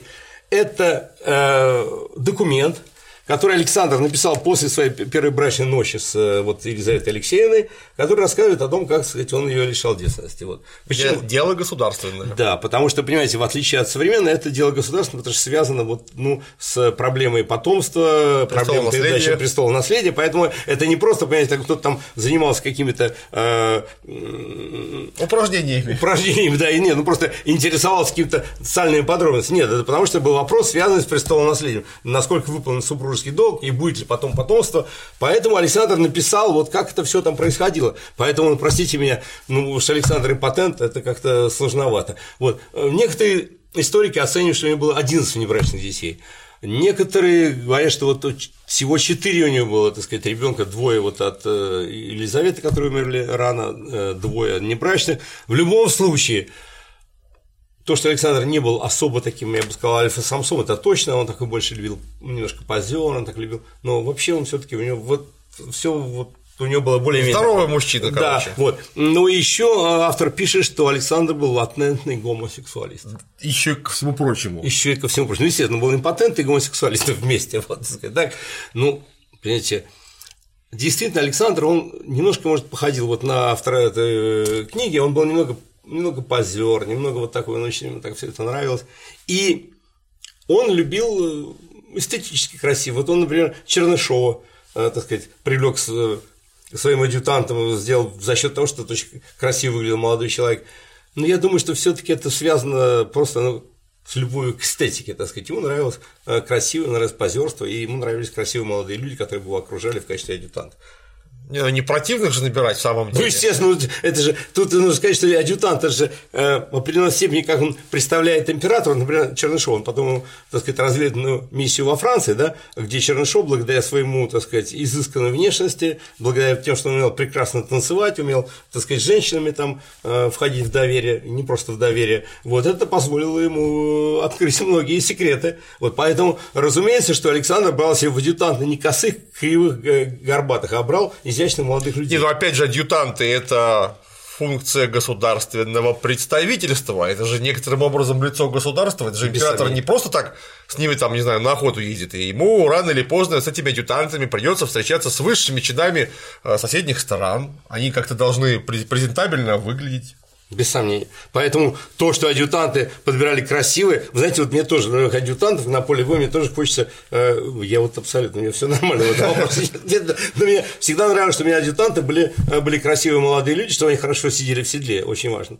Красивые, хорошо сидящие в седле, хорошо обмундированные, но это, это лицо человека, это лицо генерала. Все подбирали себе в адъютанты э, по внешности, знатности рода. Это, знаете, во французской армии эпохи Наполеона вроде как все равные уже так, там, граждане, Ну, но некоторые некоторые, равнее. равнее других, да. И поэтому в адъютанты брали там, значит, э, никогда не забуду такой эпизод э, с маршалом Дау. Значит, маршал Дау постоянно афишировал свои такие, я бы сказал, правильно э, новые убеждения о том, что все граждане равны там и так далее. И, э, значит, когда один из знатных Симон Бранси хотел было попасть, и тому сказать, что, ну, знаешь, он такой, там вообще, что ты там, из-за того, что Монмаранси он там нарет, тем более, что А Дау он потомок стал- того самого а Монмаранси. когда, а когда он, знаешь, что он раз вот это вообще великолепно. То есть он как бы на людях сказал, что вот там что там вы там из знатного рода, для нас это вообще не важно, а потом это очень-очень интересно. Ты взял себе с удовольствием большим Монмаранси. Потому что того, из, того замечательного рода. Ну вот, кстати, в наполеонской армии был масса там э, представителей знатных родов, которые поступили к Наполеону, в частности, вот Нарбон, внебрачный сын Людовика XV, стал его адъютантом, генерал Нарбон. То есть Наполеон тоже брал себе э, знатных, э, э, красивых людей. Ну, Нарбон был уже не очень молодой, но очень такой представительный, похож на своего папу Людовика XV, очень такой красивый, красивый мужчина. Наполеон с этим вопросом все было, все было очень традиционно. Вот. Ну, вот на этой, может быть, забавной ноте, вы знаете, мне кажется, что мы посвятили этой книге, наверное, даже больше времени, чем она заслуживает. А я вот вижу, у вас там все-таки еще много осталось не, О, не сказанного. да, осталось Может быть, мы просто это текстовым файлом подвесим к ролику, если это возможно. Да, я думаю, что это э, текстовый файл, нужно все это объяснить, понимаете, это, это Ну, все нужно возможно, объяснить. это вам виднее. Я просто подумал, мало ли там уже все. Ну, Ясно, давайте понятно. тогда на- напоследок по поводу холода. Все-таки это еще одна. Насчет холода истребила французскую армию. Вот. Значит, по, по мнению Панасенко, вообще русская армия не приложила никакого э, роли в уничтожении французской армии, уни- уничтож- уничтожила ее холод. Э, Этот вопрос, который я подробно рассматриваю в своей книге «Армия Наполеона», должен сказать так, что когда э, вот ударили настоящие холода, армии уже как таковой не было. Знаете, какая была температура? Вот начало отступления, началось отступление в конце октября, температура была, э, это по показаниям э, Виленской обсерватории, плюс 3,7, плюс 3,5, потом минус 0,5, там, в начале ноября вот выпал снег, температура была вот только легкий минус, потом плюс 1, плюс 2, и вот действительно хо- холод ударил 14, 15, 16 ноября. Была температура до минус 9, минус 6, минус 15 падала, так? Потом она снова повысилась, и когда подошли э, к Березине. лед растаял. То есть Конечно, было неприятно, понимаете, при- минус 10, я вам скажу, не очень-то удобно бивакировать и идти, когда не Я очень пробовал. хорошо поел. Но, ну, понимаете, это все-таки это еще пока для э, людей, которые ну, следуют приказам, но это еще не смертельно. А когда армия после Березины, это уже была не армия, уже, так сказать, армия понесла страшные потери, она развалилась, деморализация. И эта деморализация была связана прежде всего с пребыванием армии в Москве. Потому что когда начался московский пожар, а, объяснить солдатам, понять, что нельзя брать что-то, э, это было очень сложно. Французская армия, когда вступала в столицу, она соблюдала обычно э, безупречную дисциплину. Но когда город подожжен, так сказать, э, непосредственно эм, в их понимании, жителями города, было сложно объяснить, что нельзя ничего брать, раз, понимаете, просто все погибает, нужно спасать. А когда начали брать, соответственно, просто начался повальный грабеж. И этот повальный грабеж, он привел к тому, что дисциплина резко упала. Деморализация армии. А самое главное, самое главное, что была часть людей, которые уже больше думали не о том, как сражаться, а о том, как донести до дома то, что ты нашел, так сказать. Так, и вот когда армия уже вышла из Москвы, уже часть людей, она вообще уже не шла в составе армии, она, так сказать, по краям шла. И около 6 тысяч уже появился одиночек, так сказать. Так. Кроме того, за армией огромный караван сарай из повозок, из э, э, штатских лиц и так далее. И постепенно, кстати, очень хорошо об этом процессе написал Стендаль, вот эта вот часть недисциплинированная, она просто себя втягивать постоянно стала армия, она стала как бы заражать гангрены. И уже на подходе к Смоленску, на подходе к Смоленску, вот это число жило почти 30 э, тысяч вот этих вот одиночек, как, как, как назвали.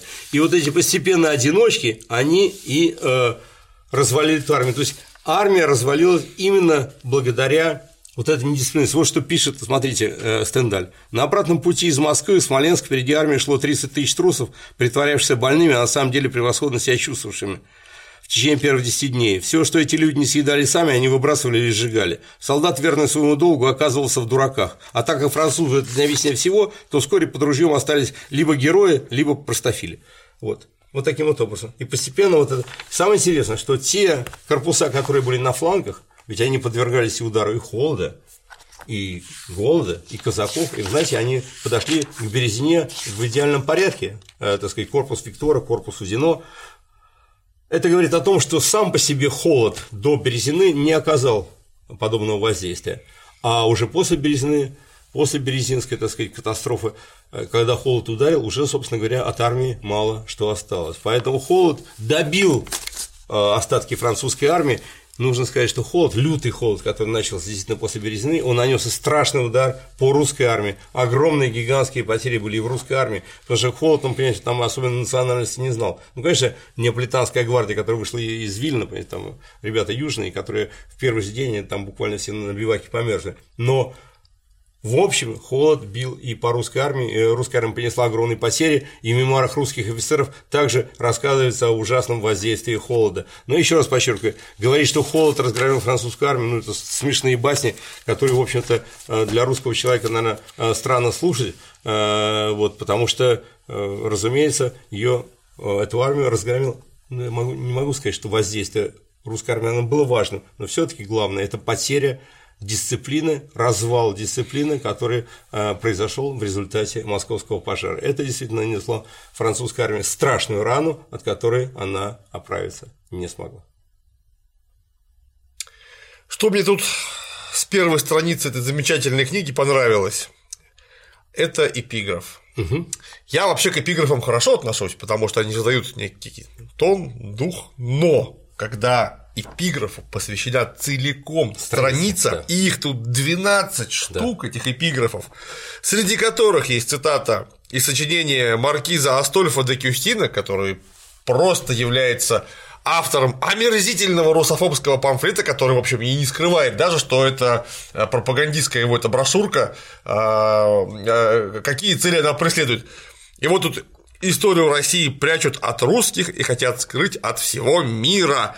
Воспоминание о том, что происходило вчера, является собственностью императора. Он меняет на свое желание летописи страны и ежедневно раздает своему народу исторические истины, которые совпадают с выгодой момента. Маркиз Астольф де Кюстин. Да, а вот зачем это все, мне просто интересно. Ну. Причем тут публик Корнелий Тацит, не очень понятно, Тут вот э, генерал Ермолов в Бородинском сражении неприятель держал победу. Господи, как будто вот, вот честное слово, как это может преподнести э, дух этой книги? И 12 такого рода высказываний. 12. Зачем? Я только вижу в этом одно, что или человек нам пытался показать, что он очень умный, или каким-то образом на еще одну страницу увеличить объем своего сочинения. Зачем? Ну, я думаю, что И при том, что у него в каждой главе потом еще по, по эпиграфу. Я думаю, что главная задача эпатировать, понимаете? Потому что э, главная задача не написать правду, а эпатировать, поразить. Ну и лучше всего эпатировать вот подобным образом. И вот тут же от автора предуведомление идет сначала идет сначала эпиграф за авторством Альбера Камю, свободен лишь тот, кто может позволить себе не лгать. То есть, видимо, все остальные историки, которые писали о эпохе Наполеона, не были свободны, потому что не могли позволить себе не лгать. Ну, видимо, так. Ну, вот все, что я сейчас сказал, это то, что я вынес, так сказать, вообще а, не только на основании долгой работы документов, но то, что я думаю, то, что я говорил, удобно мне это или неудобно, я говорил то, что я думаю, и говорю сейчас то, что я думаю. Боже мой, также весьма негативно и то, что на территории русских княжеств, а затем и России, в 800 лет не было ни одного ученого, пока Петр I просто не завез их с Запада. Интересно, а вот это э, в X веке или в IX веке, где вообще... Много ли ученых было? Вообще в природе. Откуда их нужно было? С Марса заводить, что ли, в это время? Очень интересно. С сожалением, с сожалением вынужден отметить, что уровень жизни стран, принявших православие, гораздо ниже их соседей, принявших католичество.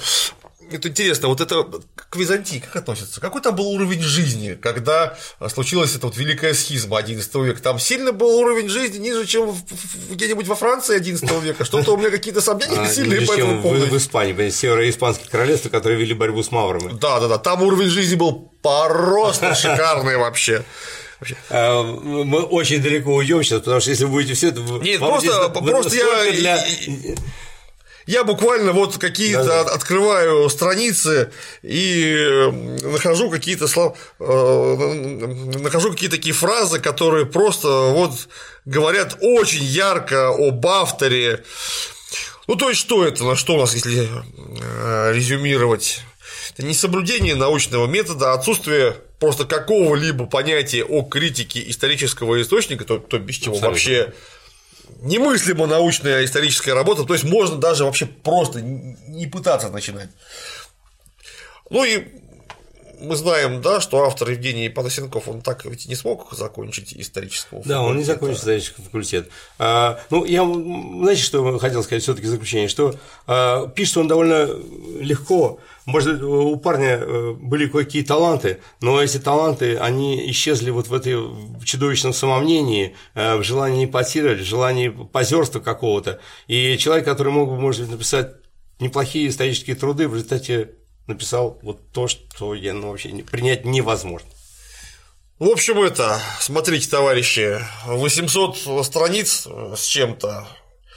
Это нечто, что не является, это может быть э, забавное лингвистическое филологическое упражнение в стиле, э, в блеске, в, истории. в эпатаже, в мета-истории. Кстати, вы там немножко раньше объяснили, что это такое.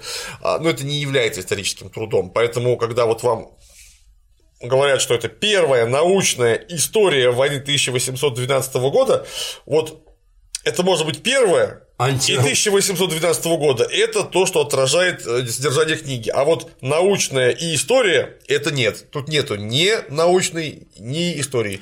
Ничего этого здесь просто здесь нет. есть Евгений Панасенко. Да, а вот это вот он тут есть, да. Везде, есть... на, почти на всех страницах этой книги. Да, у него коллекция. Там постоянно, например, свои коллекции, то, что и бокалы, кстати, звенят. Как Бокалы у него звенят, потом он что еще? Он а, в Монтебелло. В Монтебелло общался с герцогом, да, да. С герцогом Монтебелло в палаццо.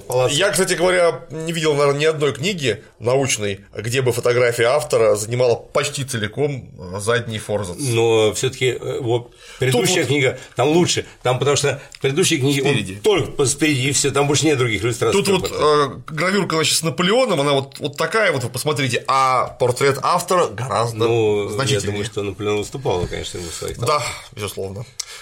Олег Валерьевич, безумно жалко времени, которое вы потратили на разбор э, этого труда. Но, тем не менее, спасибо вам за предостережение э, уважаемой публике, которая, возможно, могла бы купить, прочитать эту книгу. Не надо ее ни покупать, ни читать. Достаточно того, что из-за вас уважаемый человек уже пострадал. Спасибо, да. да. Спасибо вам. Я думаю, что это нужно было сделать. Ну, что делать? Промолчи, и сатана восторжествует, а мы молчать не будем. На сегодня все. Всем счастливо. До свидания.